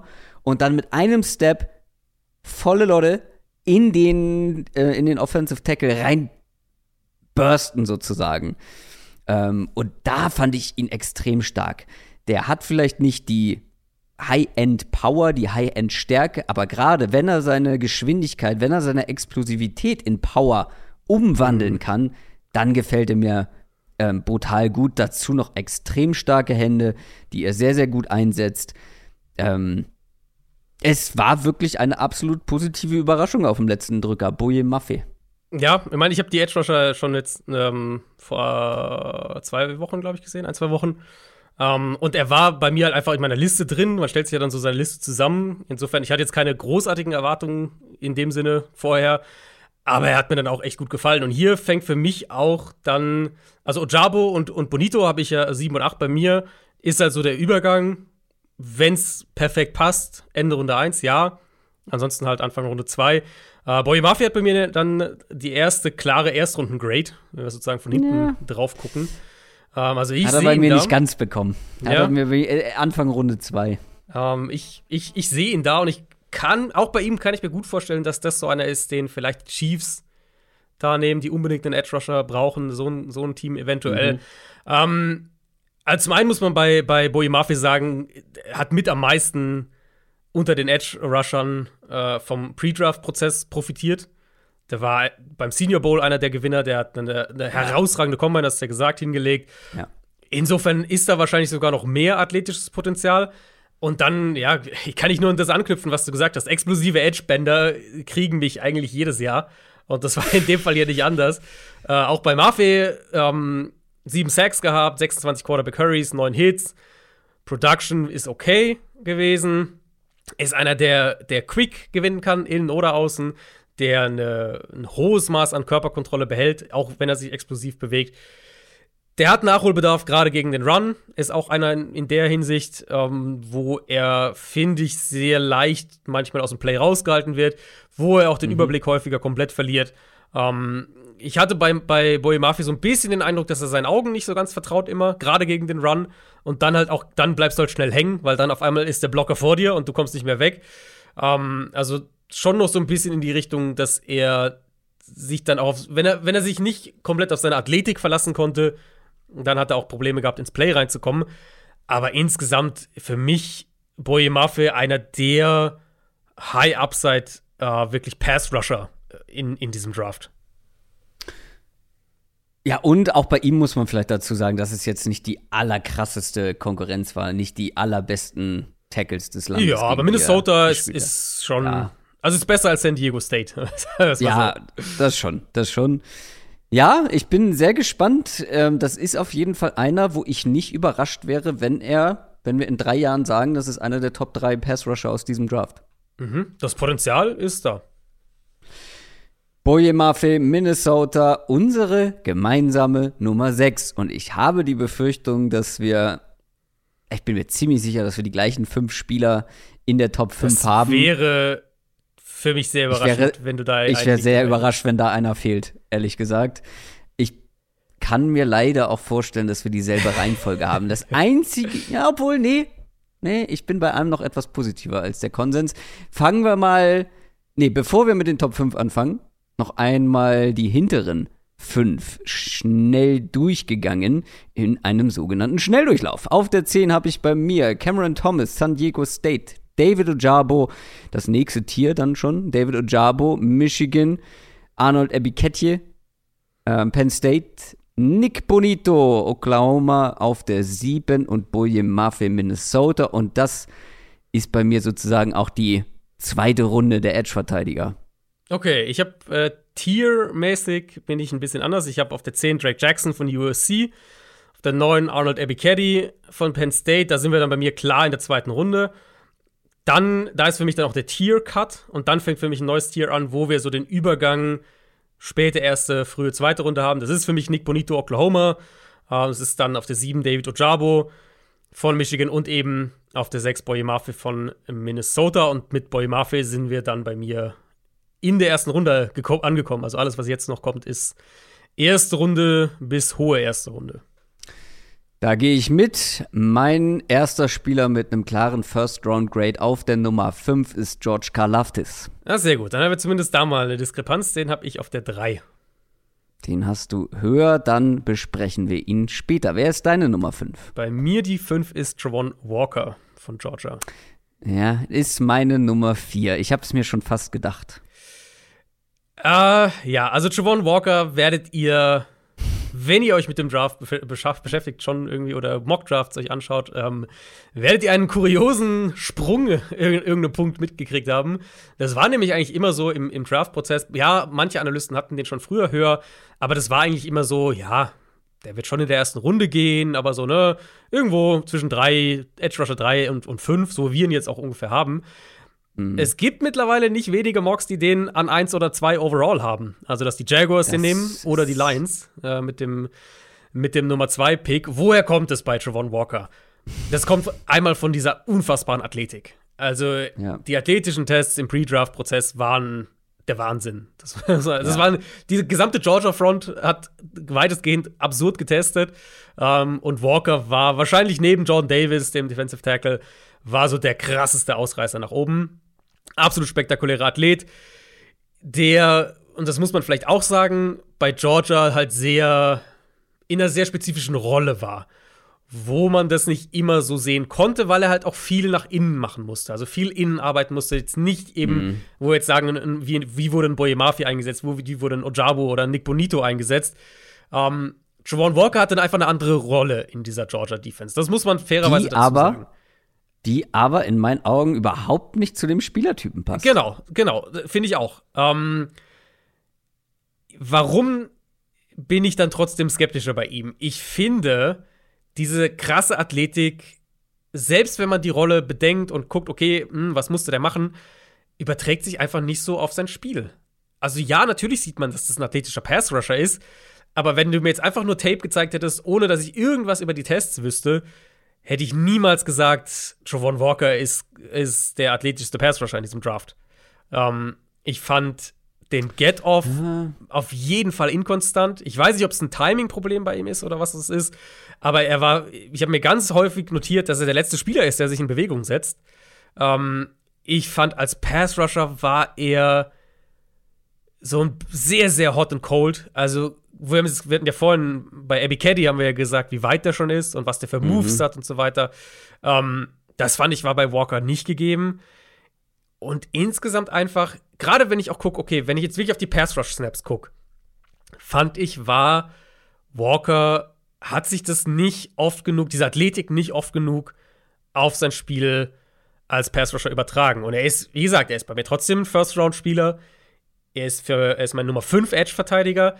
Es ist unbestreitbar Potenzial da. Und was er auf jeden Fall halt auch schon ist, ist ein richtig, richtig guter Run-Stopper. Ähm, ich hätte gern einfach mehr als Pass-Rusher von ihm gesehen. Ja, du, definitiv. Ähm, ich hatte schon beim Tape gucken das Gefühl, dass das ein krasser Athlet ist, dass dann am Ende diese, ähm, diese unnormalen Werte da rauskommen. Hätte ich auch nicht gedacht. Ich bin auch ein bisschen skeptisch bei ihm und deutlich skeptischer als Nummer 1 bis 3 overall. Das sehe ich halt überhaupt nicht. Mhm. Ähm, der sieht aus wie ein Edge-Defender. ja. Aber spielt nicht so. Ähm, das ist ein Elite-Athlet, aber noch kein NFL-Spieler, kein Fertiger. Die Frage ist natürlich, die man sich stellen muss als Front Office, glauben wir, dass wir ihn zu einem NFL-Edge-Defender machen können? Das ist wirklich Boomer Bust bei Trayvon Walker. Ähm, Zumindest was das High-End angeht. Ja, der wird jetzt nicht komplett floppen. Genau. Das stimmt. Weil er ist Aber wenn du ihn, wenn du ihn äh, in den Top 5 overall draftest, genau, ja. finde ich, ist schon ja. äh, eine durchschnittliche NFL-Karriere ein Bust. Ja, bin ich voll bei dir. ähm, der hat den Frame, die Power, die Balance, das hast du alles angesprochen.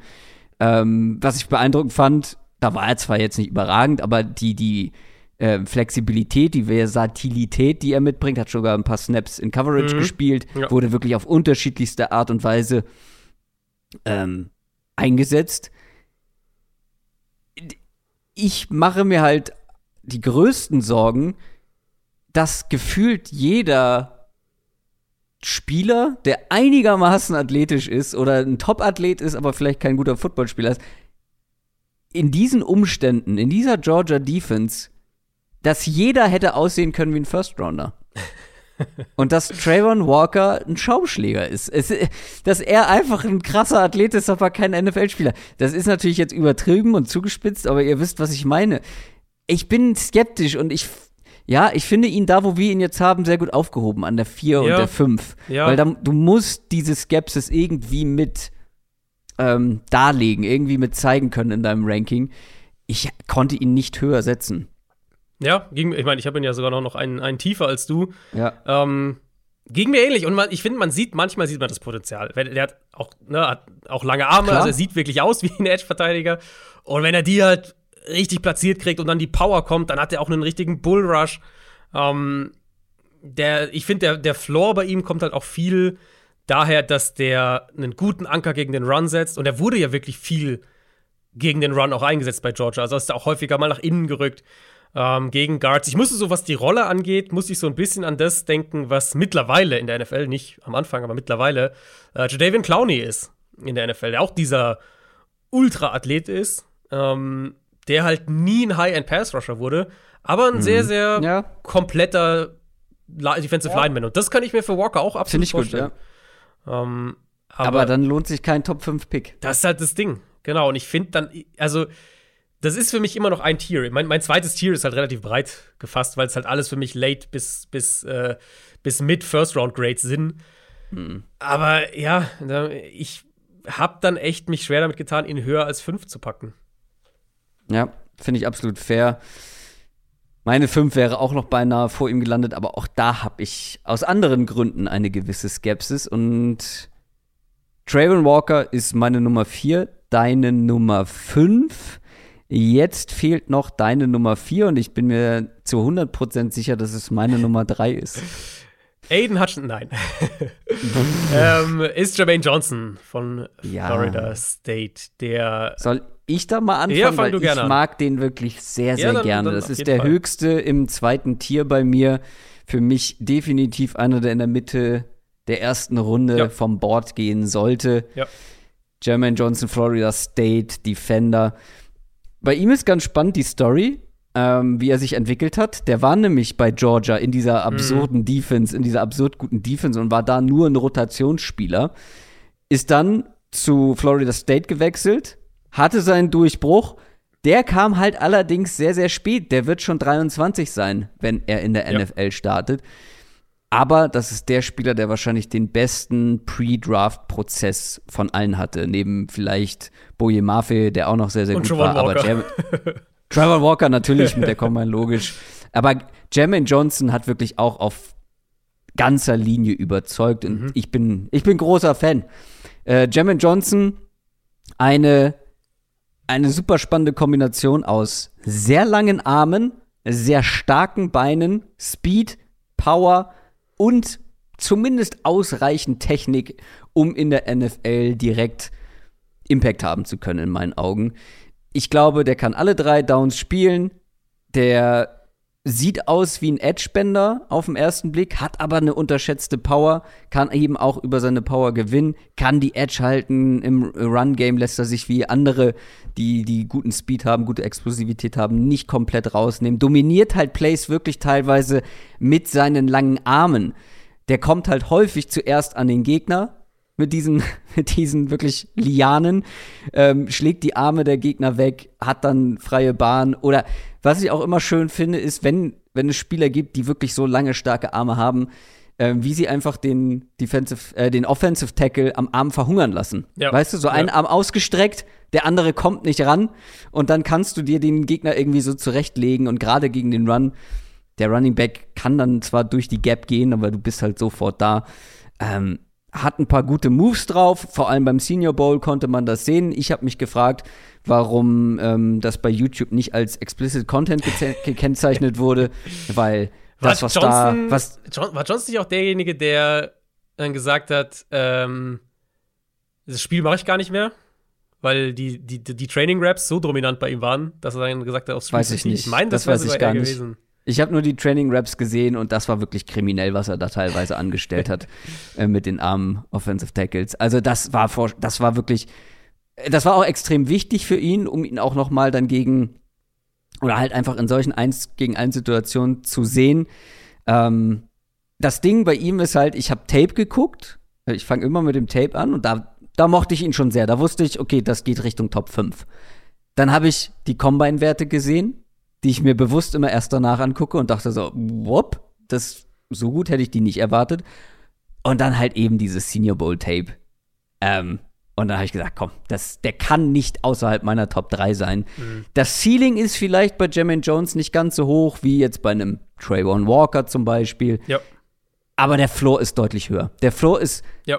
höher als bei vielen anderen, ähm, teilweise auch innerhalb der Top 5. Ähm, und deswegen wie gesagt, Jermaine Jones guter Spieler. Ich habe da, auch der hat vielleicht den einen oder anderen negativen Punkt, den habe ich aber, die habe ich bewusst offen gelassen. den hast du dir gar nicht notiert. Den um, habe ich mir ähm, nicht aufgeschrieben. Ja, also Jermaine Johnson, einer der besten Edge äh, Run Defender auf jeden Fall schon mal in der Klasse. 17,5 Tackles verlost gehabt letztes Jahr, über 20 Run Stops, also wirklich einer, der, genau wie du es gesagt hast, eben enorme Power aufbaut. Ähm, auch einer, was ich bei Walker gerade gesagt habe, der einen sehr, sehr guten Anker setzt, aber auch regelmäßig ins Backfield eben kommt. Ne? Also 17,5 Tackles verlost in einer Saison kriegst du nicht mal eben so. Ja. Wenn wir aufs Negative gucken, was du eben schon ein bisschen angedeutet hast, ich finde, Johnson ist ein super Gesamtpaket, aber halt mhm. nicht, er hat nicht, er ist nicht der athletische Freak, der Walker ist, er ist nicht der, der High-Ceiling-Pass-Rusher, wie zum Beispiel ein Kayvon Thibodeau, auf den wir natürlich auch noch gleich kommen. Ähm, und ich fand, und da sind wir offensichtlich, dann gehen wir ein bisschen auseinander, wenn ich auf unser Ranking jetzt gucke. Ich fand, er hat, halt, er hat nicht ganz die Power, die George Karlaftis hat. Ähm, wie gesagt, ich habe die beiden direkt nebeneinander, ne? ist jetzt nicht viel dazwischen. Manchmal fand ich, dass Johnson so ein bisschen zu stürmisch spielt und dann auch mal so die Pocket überspielt mhm, oder den Run mhm, überspielt. Mhm. Ähm, auch so der Get-Off ist in Ordnung, aber ist jetzt eben nicht auf dem Level der Spitze dieser Draftklasse. Ich hatte, ich habe bei ihm notiert, ich finde, manchmal äh, fand ich, war, war Jermaine Johnson so ein bisschen der Elefant im Porzellanladen. Also rammt er mal links und rechts rein und dann, ne, aber ob er wirklich zum Play kommt, ist dann irgendwo auch ein bisschen ja. Glückssache. Das stimmt. Und halt der, der späte Breakout. Das ist, finde ich, bei, ähm, ja.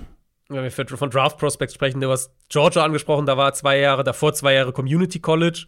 Also der hat wirklich schon viel Football gespielt und ist körperlich natürlich auch einfach dann irgendwo weiter, ähm, als er jetzt seinen Breakout hatte. Das ist, muss man, denke ich, bei Jermaine Johnson erwähnen. Ich gehe trotzdem davon aus, dass der in der Top 16 gepickt wird. Wirklich, so hoch? Ja, ja. ja. Ich, denk's, ja. ich würde ihn auf jeden Fall ungefähr in dem Bereich dann äh, nehmen. Spannender Spieler. Ähm, guckt, euch, guckt euch mal wirklich diese Senior Bowl Raps an. Jermaine Johnson, meine Nummer 3. Bei dir auf der 3, du hast es jetzt schon verraten, ist George Karlaftis, Purdue. Ja. Verteidiger, der Grieche, der, äh, der, der nächste Greek Freak im US-Sport, was ich persönlich sehr schön finde, dass die NFL dann auch jetzt ihren Greek Freak bekommt. ähm, kurze Hintergrundstory, der ist mit 13 in die USA gekommen. Ja. Und das ist einfach, äh, wir haben ja schon häufiger mal darüber gesprochen, diese unsympathischen Typen, die einfach in jeder Sportart so richtig, richtig gut sind. Ähm, George Karlaftis ist das auch, wenn auch nicht, also wenn wir meist, wenn wir darüber sprechen, dass dann halt so Draft Prospects kommen und die waren dann halt irgendwie die Quarterbacks, die zum Beispiel irgendwie First-Round-Picks ähm, für die MLB hätten sein können oder Top-Basketballer gewesen wären. George Kalafdis war im U16-Nationalteam von Griechenland im Wasserball. Huh. Das habe ich auch noch nicht so erlebt. Aber wer sich irgendwann mal mit Wasserball befasst hat, weiß, was das für Vollathleten sind, die da im Wasser rumstrampeln die ganze Zeit und was die für Beine haben. Genau. Und diese Beine, ja. diese Beine sieht man immer noch bei George Kalafdis. Ähm, übrigens auch noch einer, der wohl täglich MMA trainiert.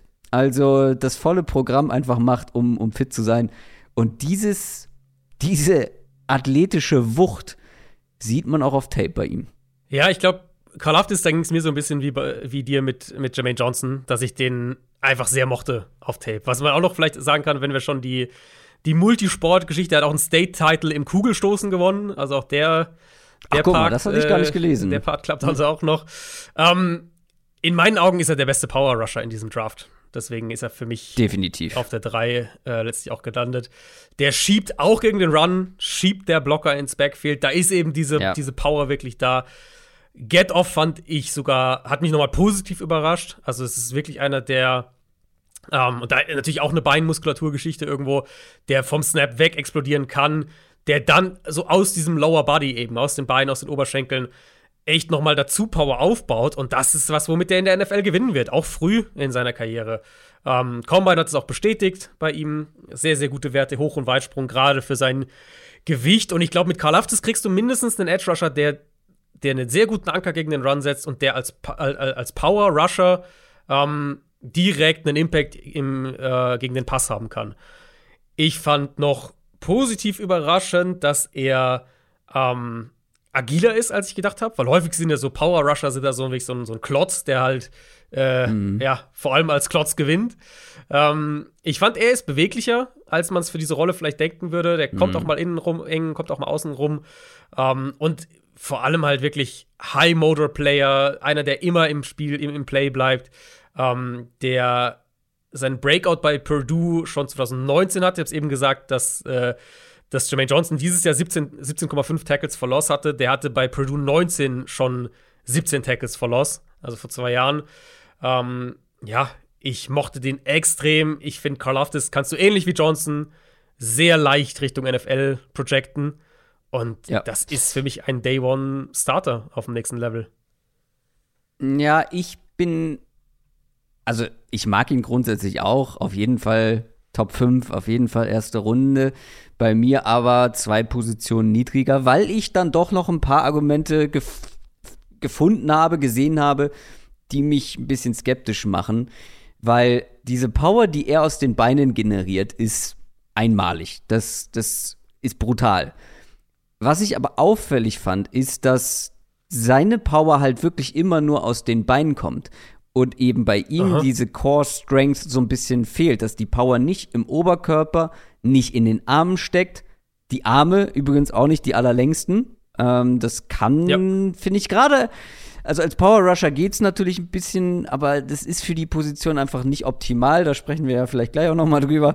Ähm, und seine Benchpresses haben das eigentlich bestätigt, was ich auf Tape schon so ein bisschen vermutet habe, dass er halt in Sachen Oberkörper nicht die Power hat, nach der er aussieht. Und deshalb finde ich, hat er Probleme teilweise im Run-Game. Und wenn du ein Power Rusher bist, aber Probleme im Run-Game bekommst, dann kann ich dich nicht in die Top 3 argumentieren. Ähm, weil gleichzeitig, ich glaube, mein größter Kritikpunkt, den ich mit George Kalafdis hatte, ist seine Balance. Ich finde, mhm. und das ist dann auch, das geht einher mit dieser Power, die vor allem aus den Beinen kommt und nicht aus dem ganzen Körper, nicht aus dem Oberkörper zusätzlich. Ihm geht oft das Gleichgewicht flöten. Und ich habe ihn, finde ich, für diesen Spielertyp zu oft am Boden gesehen. Und es gibt, ja, er hat halt irgendwie eine klare Rolle auf die Stirn geschrieben. Aber für die Rolle hat er dann noch so ein paar, es gibt ein paar Haken, finde ich, äh, wenn du George Kalafdis draftest, die man durchaus wegbekommen kann. Aber das limitiert so ein bisschen sein Ceiling in meinen Augen und deswegen nur auf der 5. Ja, also ich finde auch, dass der, ähm, dass der in manchen Bereichen sich noch mehr entwickeln muss, als Johnson zum Beispiel, wenn man die zwei vergleicht. Ich fand, zum, ich fand beispielsweise auch, dass Karl Aftes technisch noch roher gewirkt hat. Ähm, so gerade was zu Pass Bisschen planlos. Ja, genau, Bisschen planlos. und sowas angeht. Ja. Ähm, und ja, also er hat nicht das High-End-Edge-Verteidiger-Ceiling. Aber das, das haben wir bei Johnson gerade gesagt, das sehe ich bei beiden nicht. Ähm, ich sehe es halt bei Johnson deutlich höher insgesamt. Deswegen, ja, weil der ja. halt auch, weil der halt auch häufiger Outside gewinnen kann. Ist halt die Frage, ob er das in der NFL auch kann. Da ja, ja, klar. bin ich das bei Johnson so ein bisschen, glaube ich, skeptischer. Wie gesagt, aber dann ist auch die Frage bei Kalaftis, ob er in der Regelmäßigkeit über Power Rush gewinnen kann. Das ist auch fair, ja. Weil das ist bei Purdue vielleicht noch ein bisschen leichter. Das ist, das ist auf jeden Fall auch fair. Ähm, ja, die sind bei mir direkt nebeneinander. Mir hat Kalaftis als Power Rusher einfach noch mal besser gefallen. Und da sehe ich bei ihm vielleicht noch ein bisschen mehr den Impact als Pass Rusher. Johnson ist weiter im Moment. Da, da würde ich äh, auf keinen Fall widersprechen. Ich denke auch, dass Johnson früher gedraftet werden wird im, im, im, im Draft dann. Ähm, aber mhm. die gehören für mich beide in die, in die Mitte der ersten Runde. Deine Nummer 3, George Kalafdis, meine Nummer 5 und damit sind wir bei den Top 2. Das sind einfach die absoluten Top-Spieler in dieser Klasse. Ich glaube, es gibt. Hast du irgendwo ein Ranking gesehen, wo nicht diese beiden Spieler auf den ersten beiden Plätzen ja, stehen? Ja, habe ich gesehen. Also gerade mit dem, äh, mit dem Travon Walker. Ach ja, stimmt, Hype. mit dem Travon Walker Hype. Ja, also nicht nee, nur jetzt Mockdraft, sondern auch wirklich, dass, dass Analysten Walker über einen der beiden setzen. Weiß ich nicht, kann ich nicht mitgehen. Ich bin aber sehr gespannt, ob wir die gleiche Reihenfolge haben. Meine Nummer zwei ist Kayvon Thibodeau. Ah, sehr schön, dann haben wir nicht die gleiche Reihenfolge. Meine zwei ist Aiden Hutchinson. Dann lass uns doch mit Aiden Hutchinson. Obwohl, nee, ich bin ja dran mit meiner zwei, Kevin Thibodeau. Ja? Ähm, Dann lass uns mit dem anfangen. Kayvon Thibodeau, deine zwei, äh, meine zwei, deine Nummer eins. Oregon, Edge-Verteidiger, den Namen werdet ihr auch sicherlich schon mal gesehen oder gehört haben. Der ist seit, der war eigentlich schon vor der Saison eigentlich, ja, einer, der auf jeden Fall in der Top 5 in den, in den sämtlichen Mock-Drafts vom Board geht. Kayvon Thibodeau ist ein Edge-Verteidiger aus dem Labor, wenn du ihn dir so anschaust. Ja. 6'4 groß, 6'4 pure Muskelmasse, lange Arme, insgesamt ein absoluter Top-Athlet, explosiv, stark, hat die Power. Der kann allein mit seiner Physis, kann der Plays zerstören. Und eben auch mit seiner Explosivität. Aber ich lasse dir mal den Vortritt mit den positiven Dingen, bevor ich sage, warum ich ihn nicht auf der Eins habe. Sehr gerne. Kayvon Thibodeau letztes Jahr. Ähm, Sehr weit ausgeholt. ich muss ja eine ganze Liste Luft geholt, ja, ja, ja. Ähm, nein, also Kayvon Thibodeau letztes Jahr 7 Sacks gehabt, äh, 11 Quarterback-Hits, knapp 30 Quarterback-Hurries, hat nicht alle Spiele gemacht, verletzungsbedingt, hat auch eine mhm. Halbzeit, glaube ich, äh, nach einer Personal Foul-Strafe suspendiert, gefehlt. Ähm, ja, also Thibodeau, du hast schon gesagt. Red Flag. Red Flag. Red Flag äh, du hast schon gesagt, sieht einfach aus wie ein Edge Rusher. Gute Größe, gute Länge, absolut fantastischer Get-Off, der explodiert vom Snap weg, baut dann auch schnell Power auf, da hilft die Armlänge natürlich auch, aber Thibodeau ist einer, der echt sein Spiel variiert. Ähm, der die Explosivität hat, aber auch die Agilität, um schnell die Richtung zu wechseln, um dann nach innen auf einmal zu attackieren. Hat da auch, ich finde, gerade gegen den Run hat er da einiges an, an Run-Stops nach innen auch ähm, gemacht. Der kann Offensive Linemen aus der Balance bringen und dann eben in seine Power übergehen, was wirklich ein Problem für Offensive Tackles war. Der bewegt sich richtig gut. Ähm, der lässt sich, auch wenn es mal von ihm verlangt ist, lässt er sich auch, ich fand im, im direkten Vergleich, ähm, ich nenne es jetzt mal souveräner als Hutchinson in Coverage fallen. Also das fällt ihm leichter. Und vor allem ist, ist Thibodeau halt ein Edge-Bender. Haben wir jetzt ein paar Mal schon gesagt, der richtig eng um den Tackle rumkommt, der athletisch wirklich das gesamte Pass-Rush-Arsenal für ihn da ist und, und diese, die Agilität, ähm, die Explosivität, das sind einfach Elite-Traits bei ihm und die habe ich so in dieser Klasse bei keinem anderen gesehen. Ja, spannend. Ähm, also, richtig blöd finde ich den natürlich nicht, wenn ich ihn auf der 2 habe und im gleichen Tier wie Aiden Hutchinson. Ich hatte mir aber nach all den Vorschusslorbeeren, nach all dem Hype, hatte ich mir irgendwie mehr Dominanz erwartet. Ich ja. finde ihn als Pass-Rusher noch sehr, sehr roh dafür, dass er wirklich so ein safer Top-5-Pick ist. Ich finde, ähm, wie gesagt, als Pass-Rusher roh gegen den Run lässt er sich auch regelmäßig so ein bisschen verarschen. Ich finde einfach, Gavin Thibodeau hat noch zu wenig Antworten auf die Fragen, die er gestellt bekommt im Spiel und vor allem gegen den Pass. Und ist da insgesamt zu unkonstant.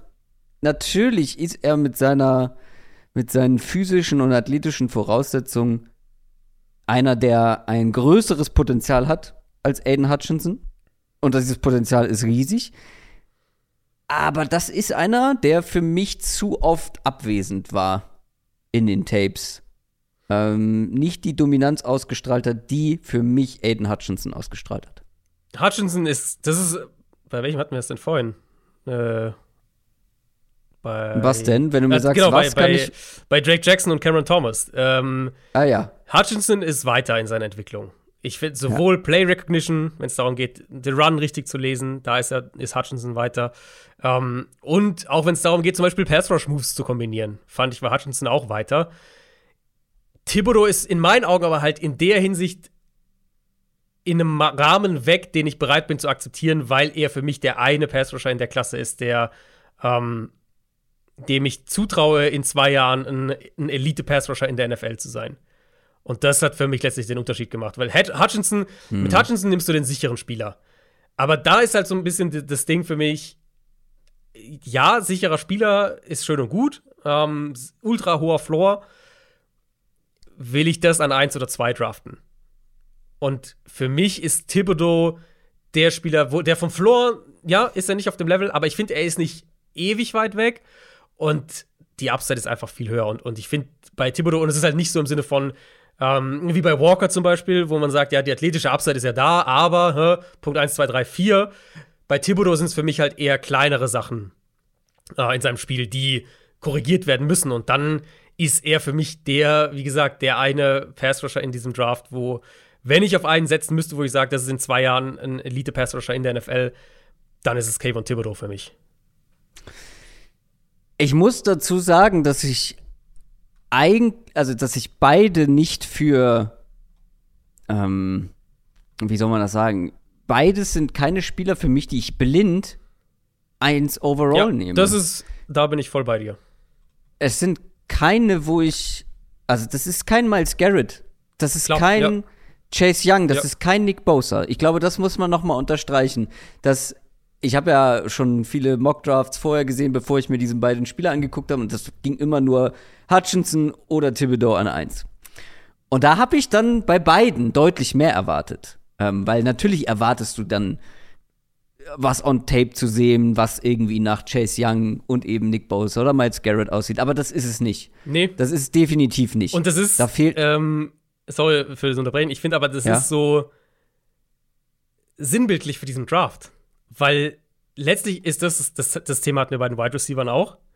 Ja, ähm, es fehlt die Spitze. Es fehlt die Spitze. Und ich finde, das ist ein, ein Draft, wo es umso wertvoller ist, viele Picks, ganz grob jetzt mal gesagt, zwischen 15 und 75 zu haben und ein Top 15 Pick im Vergleich, wenn ich jetzt auf die Klasse schaue, gar nicht so gar nicht so wertvoll in dem Vergleich quasi ist. Natürlich ist es immer noch nee. ne, wertvoll, aber ähm, von der Spielerqualität her ist, sind, sind, sind vor allem so diese Premium-Positionen, Edge Rusher, Wide Receiver, äh, Corner auch ein Stück weit, ähm, sind sehr, sehr breit.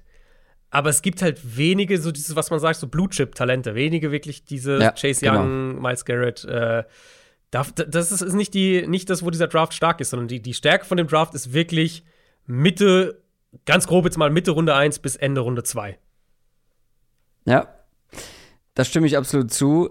Ähm, ich habe Thibodeau, wie gesagt, auf der 2, weil ich Aiden Hutchinson für den insgesamt jetzt schon besseren Spieler ähm, halte.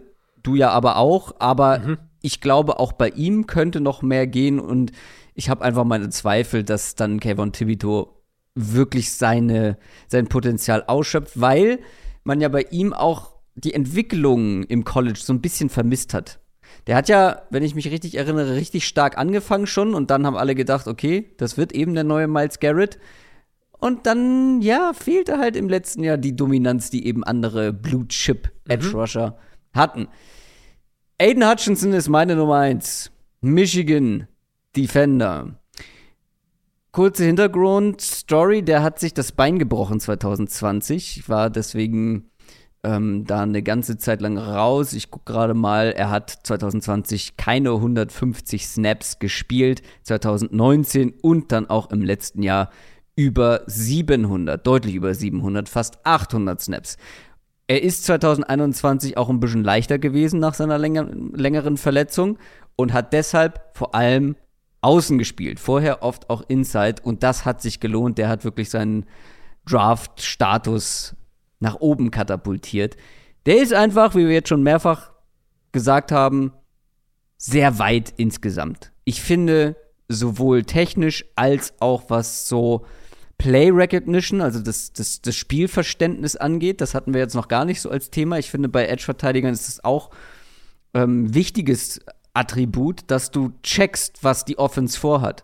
Ne? Dass du nicht einfach deine, dein Assignment blind verfolgst, aber gar nicht darauf achtest, was im Play passiert. Und Aiden Hutchinson, finde ich, war mein Eindruck, liest eine Defense und das sogar schon pre-Snap. Versteht die Plays sehr, ja. sehr schnell, spielt ja. einfach sehr, sehr clever. Da war er der weiteste ich, ähm, ja. in, in der Gruppe, ja.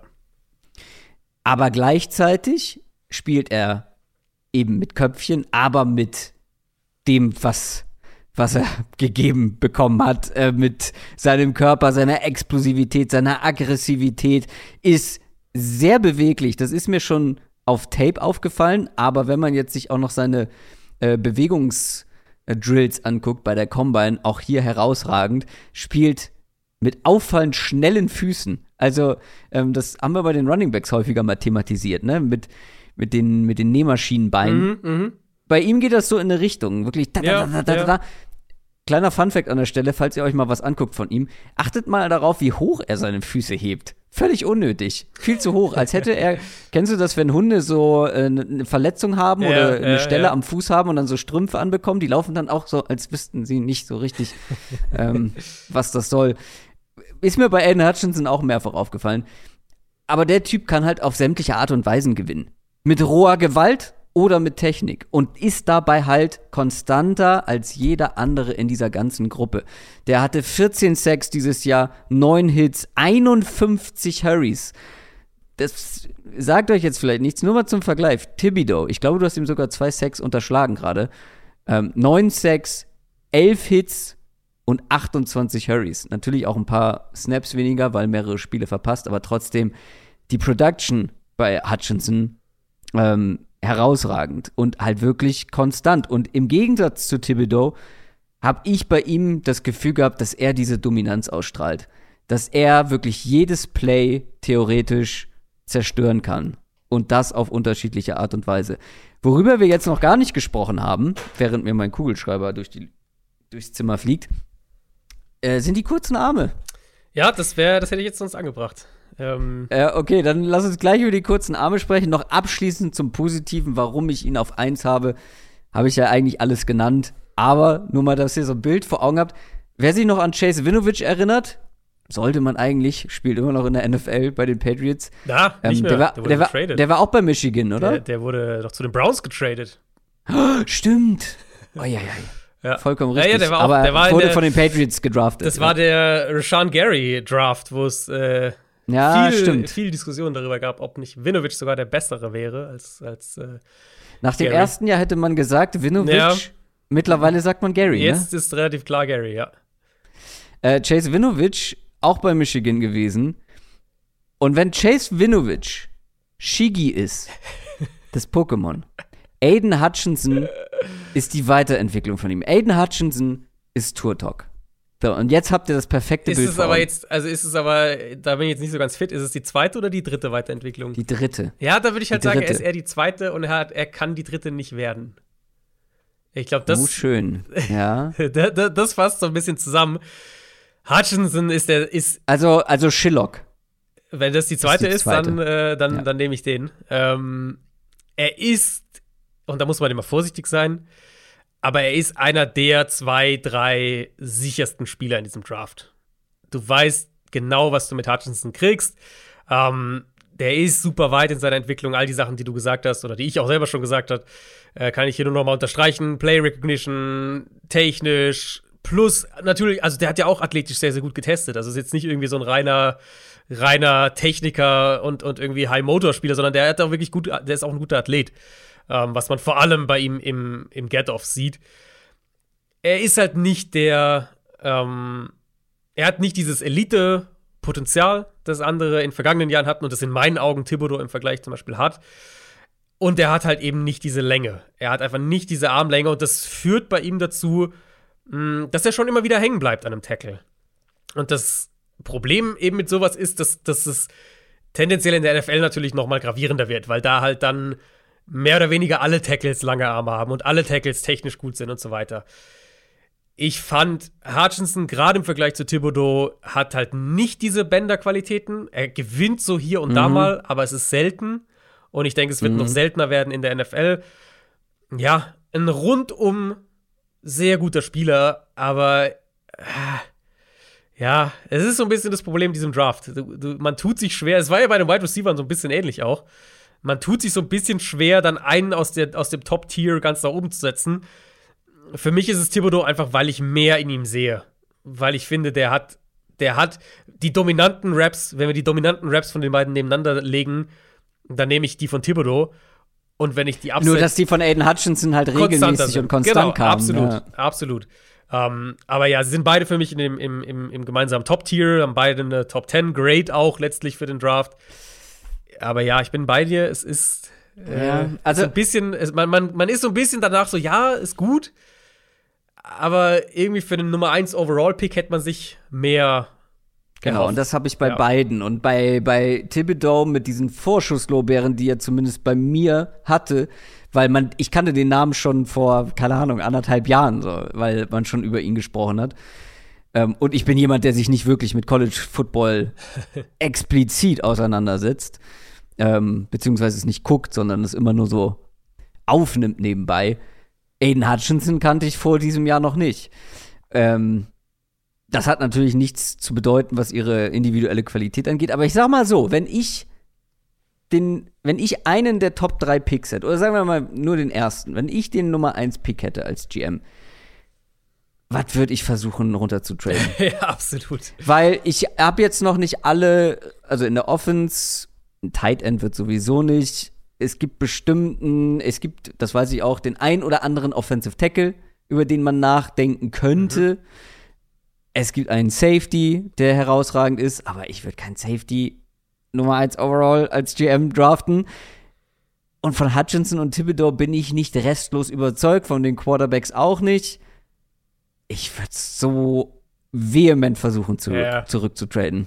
Ja, ist Aber es macht so. halt keiner, weil warum, warum solltest du nach oben gehen? Es müsste halt einen verirrten GM geben, der sagt, den Quarterback will ich haben ja. oder den Offensive Tackle, das ist wirklich ein Jahrhunderttalent oder so.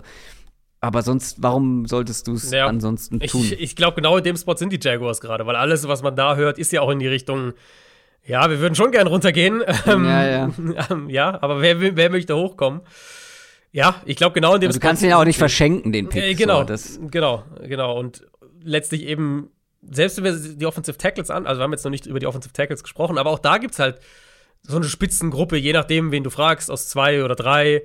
Manche würden auch sagen vier Tackles. Ähm, wo es sehr, sehr fraglich ist, ob es sich halt lohnt, für einen dann spezifisch aus diesem Top-Trio, Top-Quartett äh, dann irgendwie hochzutraden.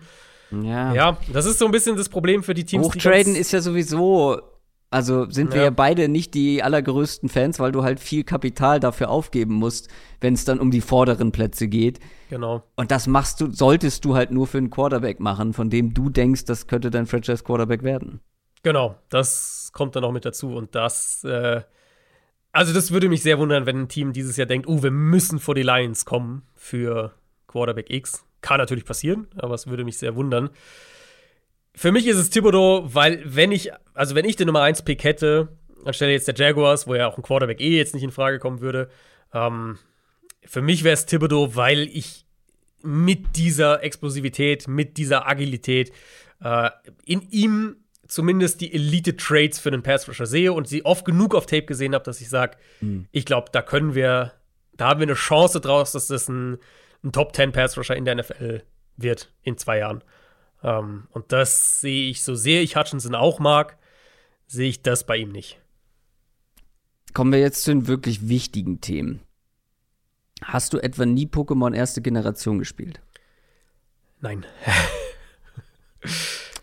Aber dabei bist du doch nur ein Jahr älter als ich. Ich kann dir sagen, was ich. Absolut im Einzugsgebiet. Ich kann dir sagen, von äh, Pokémon. Hab, was wir damals gespielt haben, als ich. Boah, was war das denn so? Sechste Klasse oder so in der Ecke? Äh, oh, ich weiß gar nicht mehr, wann die erste Generation, wann die erste, das erste Pokémon. Ich guck kurz.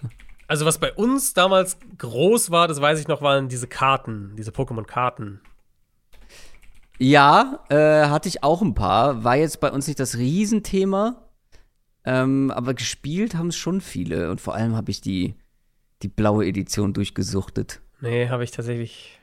Ich war in dem Alter, war ich dann schon äh, irgendwie auf, auf äh, FIFA slash Age of Empires äh, gepolt. Wirklich? Ja. Warte mal, das war. Ähm, Moment, ich habe es gleich.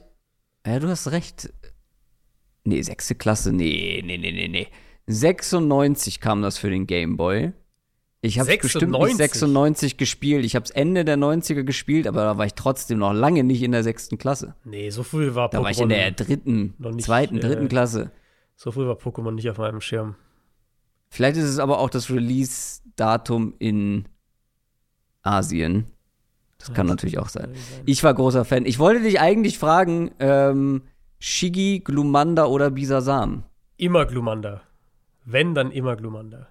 Wegen Glurak. Ja, klar. Ja, ich hab, ich bin, ich bin der größte Tour Talk-Fan. ähm, deswegen habe ich immer Shigi genommen. Hey, ich, ja, nee. Also wenn Ich weiß, wenn es ist, sehr, zwei, ist ein hotter Te äh, dann, aber Ja, Bisasam nimmt niemand, weil, weil Pflanzen-Pokémons halt einfach. richtig. Das sind, das ist wirklich die, die Opfer. die, also ja, die verlieren äh, zu, zu oft schlechtes Matchup einfach. Das ist wie, mir fällt jetzt keine gute, keine gute Football-Metapher ein. Ähm, aber Turtok ist einfach, ich, Hot Take, Turtok über Glurak und ähm, ich will die Welt brennen sehen jetzt auf jeden Fall in den Ja, Kommentaren. willst du ja offenbar nicht, wenn du den Wassertypen nimmst. Stimmt natürlich. ähm, aber jetzt sind wir durch. Unsere Ja. Top 10 der Edge-Verteidiger. Sehr harmonisch nach letzter Woche. Absolut, Aber wir wirklich. hatten auch mal wieder ein bisschen Harmoniebedürfnis. Ja. Aber man muss dazu sagen, nochmal unterstreichen, wir kannten die, äh, die Rankings nicht. Und ich dachte, dass ich wirklich ein paar Ausreißer drin hatte. Äh, mit Bonito, mit, ähm, mit Thomas, mit Cameron Thomas. Da dachte ich, das wären, na gut, der war auch Mhm. Thomas war drin, ein, ein Platz hinter Ja. bei mir dahinter. Stimmt. Aber äh, ja, es gibt auf jeden Fall ein paar Namen, die bei anderen in der Top 10 auftauchen. Äh, wenn ich da über einen Kingsley Enagbare Ja. denk, Der nachdenke. wäre bei mir auf der 12 gewesen. Da sind wir dann in Runde 3. Mit dem wurde ich nicht so richtig warm, muss ich sagen. Nee, ich auch überhaupt irgendwie- nicht. Ja, Auch Runde 3 bei mir. ja. ja, der hat irgendwie ganz gute, also der hat Power schon irgendwo in den Händen, aber ähm, ich fand den irgendwie, also er hat mit, mit den Tools, die er hat, hat er zu selten einfach gewonnen.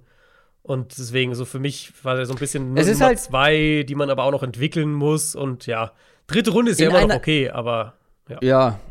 In einer Klasse voller Top-Athleten wird es halt sehr, sehr schwierig für Ja, Enagbare einen Case ja. zu machen, weil er Voll. halt wirklich einfach nicht diese athletischen Ja. äh, Benchmarks hat wie andere. ja.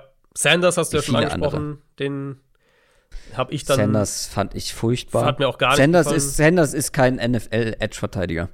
Ja, also ich habe den Runde 4, Der- da würde ich den dann irgendwann nehmen, aber. Der wiegt keine 230 Pfund. Ja, das ist aber, Moment, Der- da, das war aber ähm, mit dem Gewicht bei der Combine, das war krankheitsbedingt bei ihm. Das hat er mittlerweile wieder drauf. ja, gut, 240 wird er trotzdem Der nicht wiegt- wiegen, oder? Doch, doch. Der hat, glaube ich, 20 Pfund oder sowas. Wirklich? Wieder, ja. 15 oder 15 oder 20 Pfund irgendwie sowas wieder draufgepackt. Okay, dann muss ich mir vielleicht doch nochmal angucken. Naja, er war trotzdem, er wäre nicht bei mir in die Top 10 gekommen. Ich habe mir einfach nur aufgeschrieben, ähm, der ist 20 Pfund leichter, zumindest bei der Combine gewesen, als Brian Burns. Und da haben wir uns schon vor dem Draft Ja, ja, Gedanken nee, also gemacht, da muss der nicht ein bisschen zu schmal ist. Ja, bei ihm muss man wirklich eher, da muss man die athletischen Tests fast so ein bisschen weglassen. Okay. Ähm, aber der hat mir auf Die aber ansonsten nicht, gut waren. Nicht gefallen. Ähm, Nee, bei, auch überhaupt nicht. Genau. Ähm, Ja. Äh, Josh Pascal gibt's noch von Kentucky. Der hat noch eine späte Drittrunden-Grade bei mir. Ich weiß nicht, ob du den noch. Äh, nee, den habe ich nicht gesehen. Nee. Es ist eine, also auch einer, der nicht für jede Defense funktioniert. das ist ja ganz klar. Er sieht aus wie ein Kühlschrank. Ultra kompakt gebaut. Der war fast 270 Pfund bei der Combine. Der war ein gutes Stück, äh, gutes Stück schwerer als Thibodeau, obwohl er einen halben Kopf kleiner ist. Ähm, und so spielt er auch, ne? Also, ne, Leverage kommt unter den Blocker und baut halt Power auf. Aber hat mir fast eher, wirklich fast eher innen als außen gefallen, was natürlich in der NFL mit, mit seinen, mit den Maßnahmen wiederum auch nicht funktionieren wird. Ist aber irgendwie ein ganz, also ist irgendwie ein ganz unterhaltsamer, so, so Power, äh, Low, Low Leverage Rusher. Würde ich halt spät Runde 3 bis früh Runde 4 würde ich den nehmen. Das soll's an dieser Stelle gewesen sein von den Edge-Verteidigern. Wir lassen euch auf jeden Fall wissen, wie wir das mit den Defensive Tackles angehen. Wir werden noch was zu den Interior Defensive Linemen machen. Vor dem Draft natürlich, logischerweise. Ähm, alle Infos dazu werdet ihr dann auf unseren Social Media Kanälen und bei Discord, der für alle Supporter da ist, ähm, bekommen. Wer uns unterstützen möchte, wer auch mit auf diesen Discord-Channel möchte, kann das gerne tun. Und zwar einfach entweder, oh nee, entweder ist Quatsch, äh, einfach bei Patreon Supporter werden. www.downsettalk.de slash support. Da werdet ihr fündig. Hast du noch was auf dem Herzen, Adrian? Äh, ja, tatsächlich. Und zwar. Habe ich was vergessen? Diese Woche der gute Jan Wegwert wieder in unsere Coverage einsteigen. Ah, stimmt. Äh, Jan und ich werden am Freitag wahrscheinlich, also ich weiß nicht, wann ihr die Folge dann hört, Freitag, Samstag, mal gucken, Ich sag mal so, ich bin nicht im Lande, deswegen müssen wir mal gucken. Gut, vielleicht, vielleicht auch Montag. Auch am Montag. äh, genau. Werden wir die Linebacker und Tight Ends besprechen.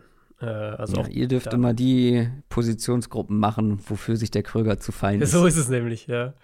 äh, genau. Aber eigentlich, also gut, Tight End, ne? Hm, naja. Linebacker hat einige interessante Namen und, und Spieler dabei, wo auch, glaube ich, viele so in Runde 2, rund um Runde 2 gehen werden. Also, das gibt's dann als Bonusfolge über die angesprochenen Kanäle, vor allem Patreon. Und wenn jetzt das Outro noch starten würde, dann würde ich uns hier mal locker flockig rausmoderieren. Das war unsere Edge-Verteidiger-Folge. Ich hoffe, es hat euch gefallen. Wir hören uns nächste Woche. Macht's gut. Tschüss. Ciao, ciao.